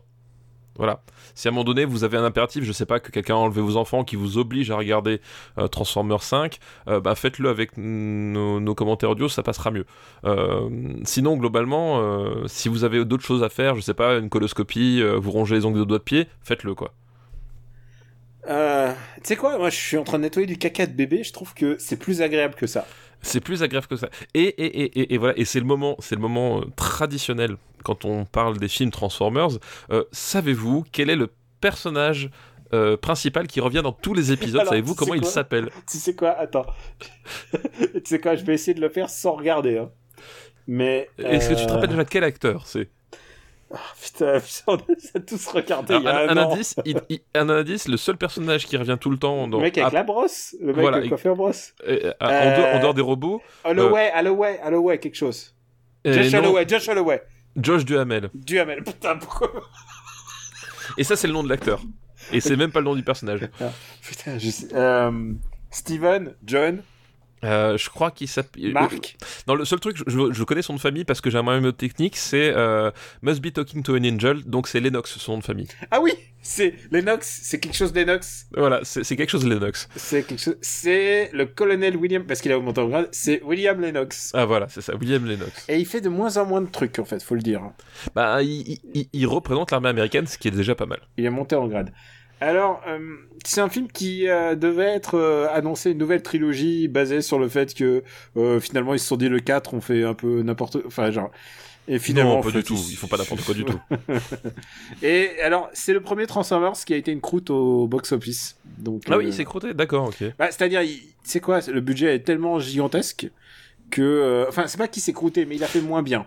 Et surtout qu'en plus, si je me souviens bien, à la fin, il, il laisse un, un espace pour une suite. Bien sûr, il y a un... Parce qu'il y, a- il y a cette séquence euh, avec, un, avec une entité, on sait pas ce que c'est, qui euh, révèle un truc. Enfin, je- euh, voilà. Mais alors, le pitch, le principe de Transformers The Last Night, c'est qu'il part du principe que les Transformers ont toujours été là et qu'ils étaient là, donc autant des, des chevaliers. de la table ronde, qui fi- figure-toi. Hein, de quoi? Ça existait, c'est Ah oui. authentique. Oui, oui, voilà, c'est authentique et, euh, et que en fait, en gros, euh, il y a une histoire avec Merlin, euh, Merlin l'enchanteur, euh, qui et les pouvoirs, je sais pas trop. Enfin, putain, j'ai déjà oublié le Alors, truc. Non, au début, c'est qu'il y a la guerre de, du roi Arthur. Et, euh, ah oui, c'est Merlin a- qui les convoque. Et il y a Merlin qui convoque les, les Transformers, euh, enfin les, les chevaliers. Merlin d'ailleurs qui est joué par Stanley Tucci. Et, et moi, je me demande pour, pourquoi est-ce qu'il n'y a pas de scène où on voit Optimus Prime se déguiser en charrette? Ah, c'est vrai que ça aurait été, ça aurait été, Bah euh, ouais. ça aurait été pas mal. Puisque le, le principe de Transformers, c'est que c'est des, des extraterrestres qui arrivent sur Terre et qui scannent les véhicules pour se dissimuler. Pourquoi est-ce qu'on a aucun Transformers en charrette? Et Je veux dire, euh, Ou en trébuchet Tu vois? Je, euh, C'est euh, c'est le retour de. je crois que c'est le retour des Dinobos. Les Dinobos reviennent. Oui, et alors et ils sont domestiqués de- dans, dans celui-là. En ouais, fait, ils, sont- font, ils font rien d'important. ouais. Ils, font, ils, servent juste de running gag en fait. Ah, Ils mon font, souvenir. ils font rien d'important. Et ce que je me souviens, c'est qu'il y a euh, Optimus qui devient méchant. Oui, Optimus ça, devient méchant parce ouais, il, qu'il est- part dans l'espace et il rencontre euh, je ne sais quel. il rencontre Unicron. Attention, moi je suis expert dans le Ah oui, de ça. Transformers. C'est ça. il- il- en fait, il- non, enfin, il, croise le chemin du, du mais à l'intérieur, il croise une, une comment s'appelle une, une une sorte de prêtresse ou je sais pas quoi. C'est elle qui le, Ouais. qui le corrompt C'est elle qui le corrompt. ouais. et, et, et qui, qui permet après de d'amener Unicron jusque jusque sur la Terre. Et à la fin, ça devient une espèce de grosse bataille, évidemment, où tout menace de s'exploser. Et à la fin, euh, L'armée américaine gagne. L'armée américaine aidée des Transformers gagne. Voilà, c'est une belle morale finalement. C'est une belle morale, voilà. Euh, il y a un Transformers français qui est joué par euh, euh, Omar Sy. Omar Sy, voilà, merci. Je cherchais le nom. Il joue euh, il joue il joue Hot Rod? Il joue Hot Rod, voilà, effectivement, avec un accent français. C'est peut-être la meilleure idée du film. Euh, Ah, si, si, c'est la meilleure idée du film. Ou Alors, alors, la- ou alors le, le- le- le- le- les sourcils de Mark Wahlberg, mais Alors, à, cho- à non, la meilleure idée du film, c'est la, la le la personnage féminin qui est qui au début est une est une euh, présentée comme une personnage ultra intelligente, une professeure de Ah oui de littérature et tout ça et genre tu te dis ah putain. Genre enfin ils ont compris quelque chose sur comment on écrit Oui, un personnage féminin Ça- très vite très vite tu comprends que euh, elle est euh, elle est prof euh, elle est prof mais en même temps elle, met, elle met- va mettre des les robes les plus moulantes possibles euh, Non, mais ça, c'est qu'en fait, choisies par encore une fois euh, Michael Bay on a oublié de dire que c'est Michael Bay qui repique hein. ouais, qui, qui replique pour la cinquième fois. mais il, Euh, il est c'est- lassé il, est, il en a ras le cul Mais nous aussi. Excuse-moi, je voulais pas te- Non mais le, le personnage féminin effectivement c'est ça c'est que c'est en fait c'est un personnage euh, qui, qui, qui est cultivé qui est, euh, qui est expert dans son domaine mais les, les dialogues des personnages masculins n'arrêtent pas de la rabaisser en, en plus ou moins en, faisant, en, en soulignant le fait qu'ils n'arrivent pas à croire qu'elle puisse être intelligente parce qu'elle est bonne et elle finit par rentrer dans ce canevas là à la fin où finalement bon porter des combinaisons moulantes et, et rien faire d'autre c'est pas si mal non plus. Son rôle me fait bizarrement penser à une autre production Michael Bay. C'est celui qui était, euh, c'est les Tortues Ninja, le reboot par Michael Ah oui. Bay, qui Oui, oui. était avec euh, donc la première actrice. euh, merde, j'ai un trou de mémoire. Megan Fox. Fox. Voilà, Megan Fox. Fox. Et euh, donc il y avait Megan Fox. Et Megan Fox était tout le temps rabaissée au rôle de, bah, d'objet sexuel, à tel point que les Tortues Ninja lui faisaient du rentre dedans. oui bah, Et ça, d'ailleurs putain, quel malaise. Et, d'ailleurs, mais c'était dans Transformers 2 où tu avais les, petits Autobots qui euh, se soulageaient sexuellement sur la jambe de Megan Fox pendant tout le film. Ouais. Oui, on va dire que les femmes sortent rarement vainqueurs de, ces. Alors que la série, justement, la série originelle, euh, au moins, elle, mettait très peu d'êtres humains en disant non, non, ce que les gens veulent voir, c'est des robots. Et, et ça, c'est ce que j'aimais bien. Le petit garçon de 8 ans, il aimait bien voir des robots. Il avait pas envie de voir des êtres humains. Et là, il y a des dramas d'humains nuls. Et, euh, et des robots. Et putain, il y a- tu te souviens du troisième? C'est dans le troisième où les Troisième, ro- c'est mon préféré. et le troisième où, où les petits robots ils insultent Megan Fox qui n'est plus dans le film?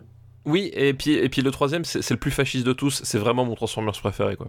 Si on Ah, devait vraiment? retenir qu'un, Ah. ce serait. Ah, Ah bah oui, bien sûr. Mais, mais c'est vrai qu'on n'a pas fait un classement définitif. Mais Voilà. si, si on devait en faire un, moi, c'est Transformers 3 parce que c'est celui où Michael Bay est le plus à droite possible. C'est c'est le film où, euh, où, où Optimus Prime, il abandonne sciemment les terriens et il revient et il leur dit Vous avez vu, sans moi, sans moi, vous vous débrouillez pas, vous êtes morts, vous avez besoin de moi. Votre ville a été détruite sans nous. Voilà. Et, et après, il, il, il va à un ennemi qui est blessé au sol, qui le supplie et non, il lui arrache la tête. Voilà.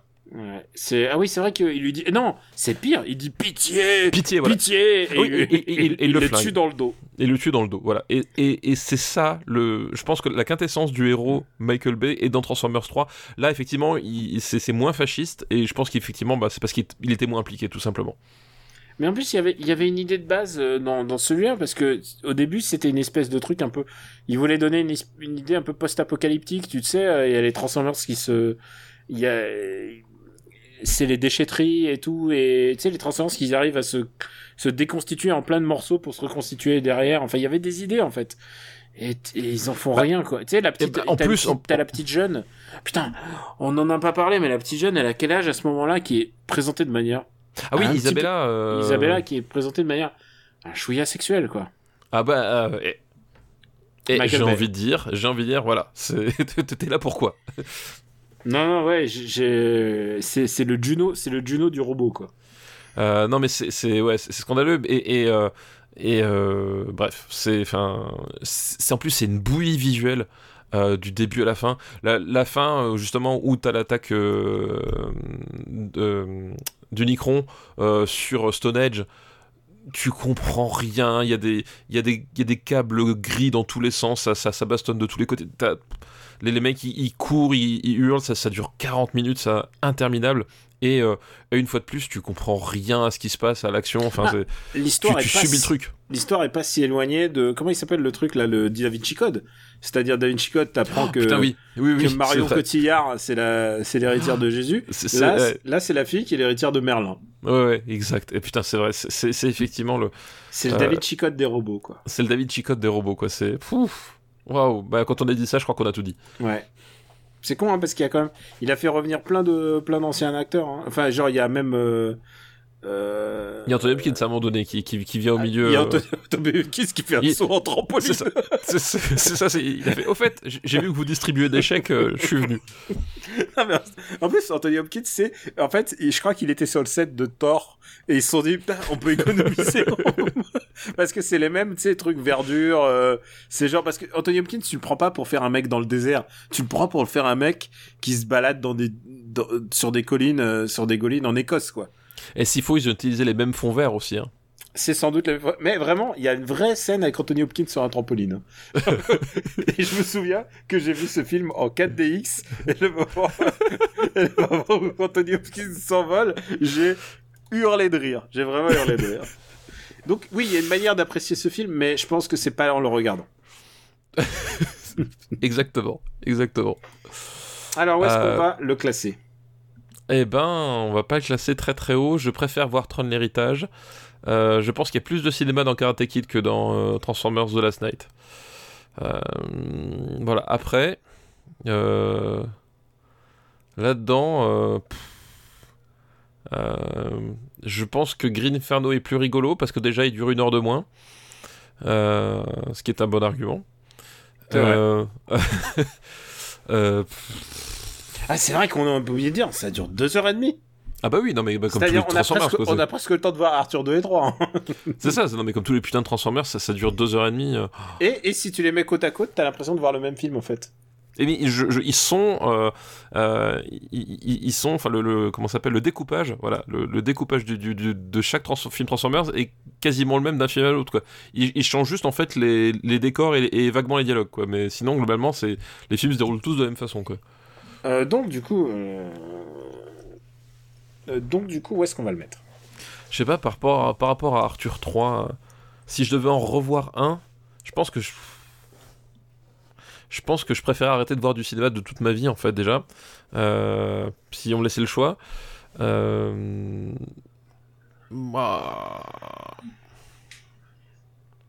Je trouve, je trouve qu'il y a une naïveté dans Arthur 3 qu'il n'y a pas dans Transformers The Last Night, qui est vraiment un film Mais on regarde Euh, au-dessus de Pixel quand même. voilà, qui est vraiment un film d'un cynisme sans borne, quoi. Voilà, c'est c'est comme ça que je vais les départager.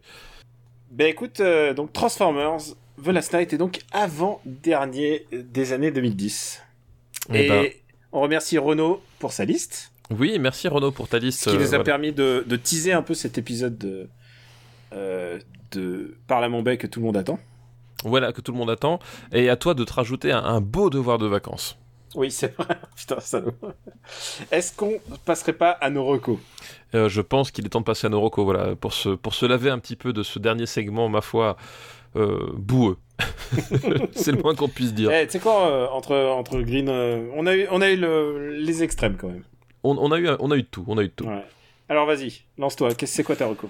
Eh ben Marocco, je vais euh, pas faire dans, l'actualité, puisque, euh, vous le savez, euh, je l'ai répété maintes fois, mais j'ai passé une bonne partie de l'année euh, 2019 euh, sur Sekiro de From Software. J'ai donc décidé, de, après euh, 150 heures sur, ce jeu, de passer à, un jeu From Software que je n'ai pas fait, puisque finalement il n'y en, a que- deux que j'ai pas fait, c'est Dark Souls 2, mais que je pense que je, je toucherai jamais, et...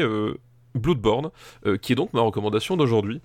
Euh, voilà, euh, Bloodborne, donc c'est- quoi C'est 2015, c'est ça Je crois le Bloodborne, je crois que c'est 2015, ouais. quand il est sorti.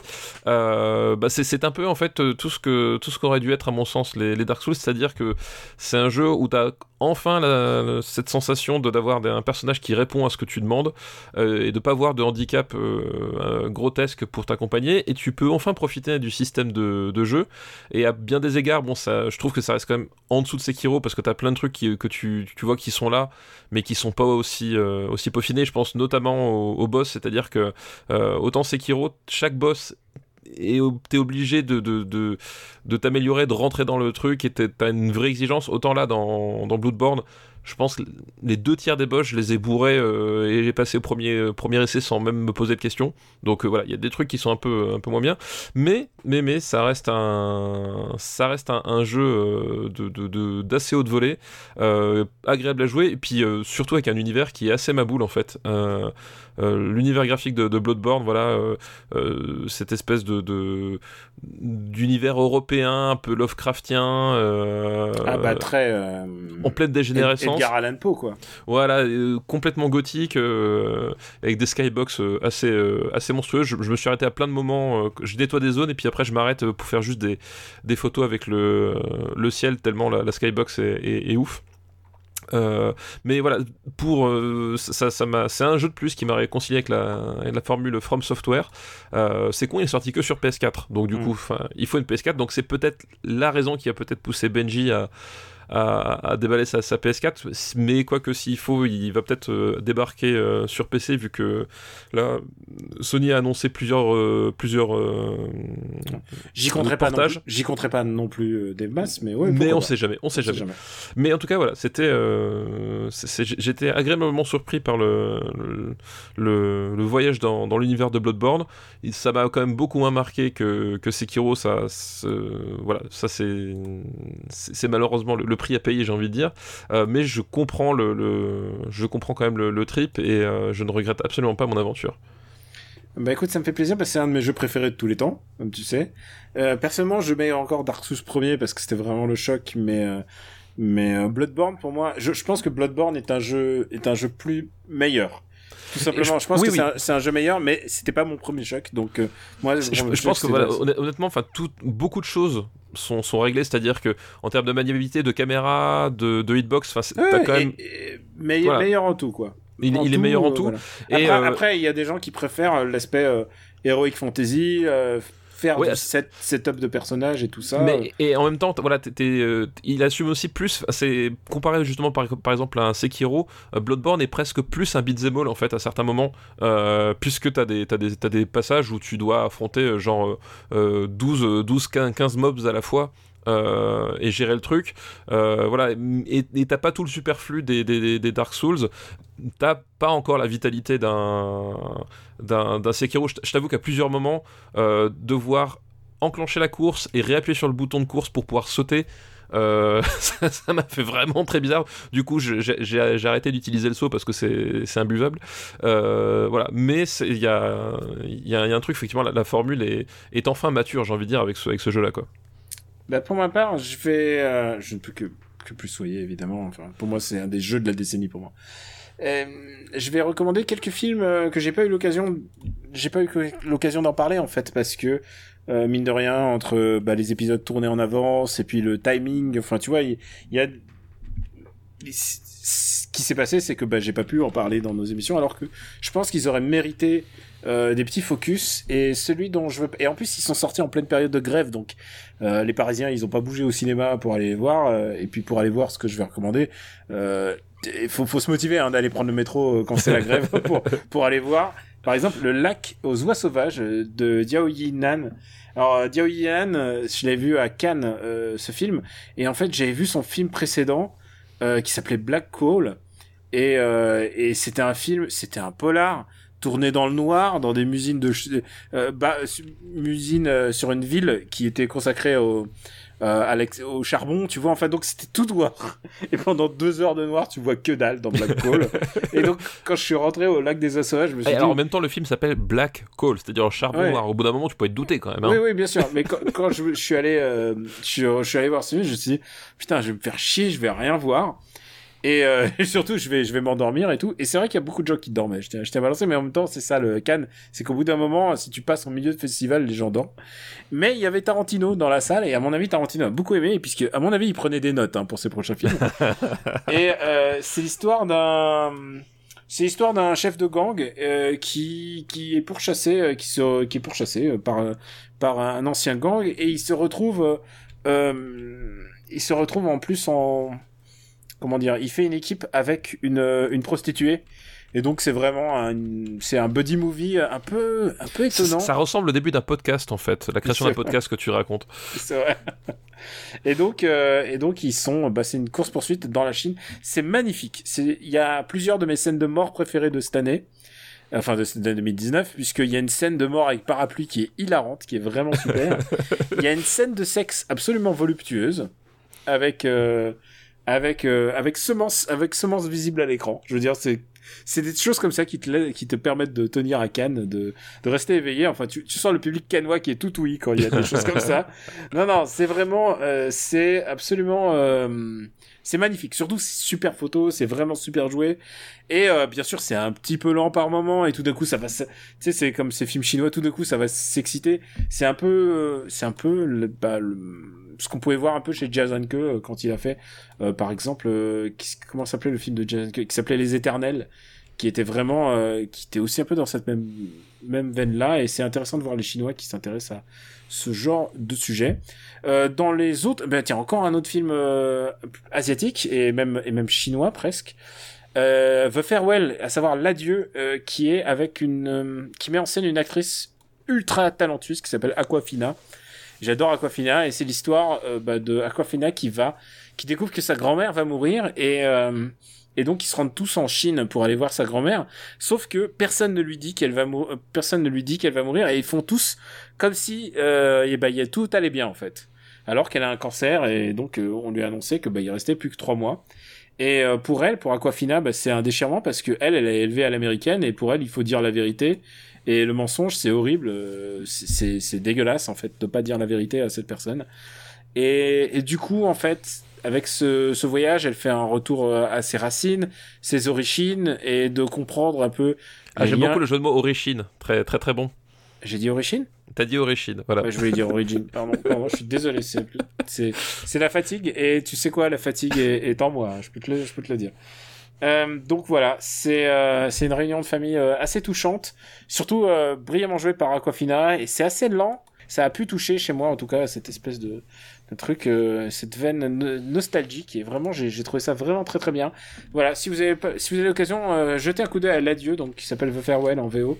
C'est une c'est une bonne comédie dramatique. C'est le genre qu'on fait plus beaucoup en France. Et euh, qu'est-ce que j'ai encore comme autre recommandation? Je crois que c'est déjà pas mal de films qui sont Et encore tu voulais à pas dire bienvenue chez les Malawa aussi, non? De... On sait Putain, jamais. bien- Ouais, non. le, le dernier Terrence Malick aussi pendant que tu y es. Ah, je, je, je savais pas que bienvenue chez Malawa c'était de Terrence Malick. Non, je pensais à une vie cachée, euh, le dernier Malik. Donc plein de gens me disaient toujours du bien et tout ça. Et moi, quand je l'ai vu, j'ai j'ai l'impression d'avoir déjà vu ce film. Et pourtant, tu sais, tu sais que de toi à moi, tu sais que je suis fan de Malik. oui, alors c'est ce que je veux dire, j'ai l'impression d'avoir déjà vu ce film. J'ai envie de te dire, j'ai cette impression à chaque fois que je vois un film de Malik, mais bon, c'est Non, pas, tous. Non, pas tous. Il y a, il y a Euh, un moment. Et là, il revient un truc. Alors il y a un moment, le héros il marche, et puis euh, il, il est, il, il est, il est suivi par une caméra euh, portée, ça dure trois plombes, et puis après il s'évanouit, et puis il se, ré- se réveille, ah ouais, mais oh des dinosaures, bon voilà. ok, super, merci, Bah là, merci là, un, un bio- ça- là, ça dure 3 heures quand même. Euh, oui, bah oui, oui, je...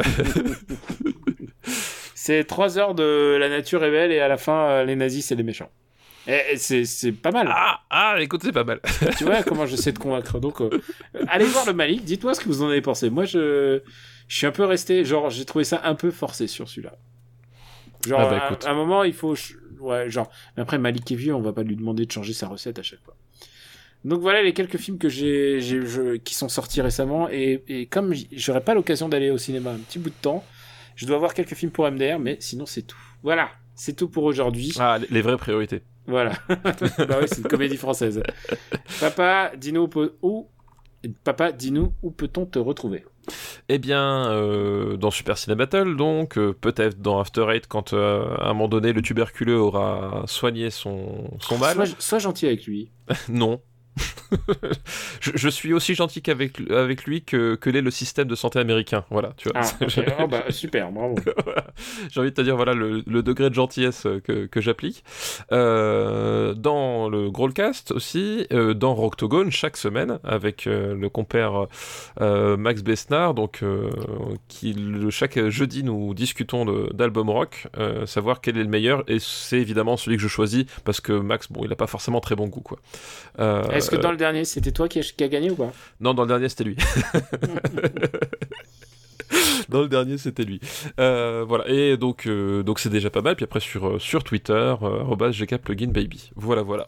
Et pour ma Et part, toi, Daniel Pour ma part, Camille Robotics sur Twitter et vous pouvez me retrouver sur Super Ciné Battle, After Eight, bien entendu sur Twitch, euh, twitch.tv slash Camille Robotics. J'ai repu twitcher hier, donc je vais sans doute réessayer, au moins essayer un jour sur trois, un jour sur deux. On verra comment ça se passe. Tu sais comment c'est au début, c'est un peu compliqué. Euh, on a besoin de toi et donc euh, je suis sur tous les fronts en ce moment, mais j'essaye quand même. On a pu réussir à enregistrer finalement. C'est ça, exactement. Exactement. Le marbre a, pu- a su trouver une voie. Et puis bien entendu, Gaijin Dash, on enregistre euh, lundi pour l'épisode de Gaijin Dash. Donc voilà, donc donc au moment où vous écoutez cet épisode, on a enregistré Gaijin Dash et si Hubert euh, l'a monté à temps, bah normalement peut-être peut-être vous aurez les deux en même temps, qui sait? Oh là là, quel beau cadeau. Non, on sera, on sera là avant. Je- Bah oui, oui. je- je- Parce que nous, on est des vrais professionnels. Voilà, exactement. Et je tiens à dire un truc, on n'a pas fait, euh, on peut encore se permettre de lire la liste. Ah bah oui, c'est vrai. il y a que 17 films. Premier, It Follows. Voilà, toujours un numéro 1 inchangé. Deuxième, Scott Pilgrim. Tro- Troisième, Meru. Meru. Quatrième, Green Room. Cinquième, Vice Versa. On dit vice versa, vice Non, versa. vice versa, ouais. C'est vice versa. Sixième, La cabane dans les bois. Septième, Ant-Man. Huitième, Zootopie. 100, euh, 127 heures en 9 position. Ce serait bien qu'à un moment donné, 127 heures arrive à la 127e place, juste euh, pour la blague. Il va y arriver, hein, je peux te le dire. Euh, donc, euh, dixième, Bohemian Rhapsody. 11e, Green Hornet. Douzième, Troll l'héritage. 13e, Karate Kid. Quatorzième, euh, Green Inferno. 15e, pas la troisième place, Arthur 3 et, la guerre des mondes. Euh, 16e, grosse impression hein, pour Transformers The Last Night, donc Transformers 5, parce que oui, oui, ceux qui débarquent, il y a bien eu 5 films Transformers, enfin, en fait, il y en a même eu 6. Et on peut dire qu'il y a une certaine constance dans les films Transformers quand même. En tout cas, dans les 5 premiers, oui. Je pense que les fa- le fan de Transformers By Night, il va voir c'est au-dessous de Arthur 3. C'est parce que t'as pas vu la vanne avec George Lucas, mon gars. Parce que ça, c'est vraiment du bon ci- Ça, c'est du vrai cinéma, ouais, c'est le ça. cinéma comme on aime. Et 17ème, le cinéma comme on aime, c'est Pixel. Voilà, voilà. Pixel, voilà, du, du- du bon produit racoleur comme, euh, comme on les aime. C'est tout pour aujourd'hui. On vous remercie pour votre fidélité, ça nous touche énormément.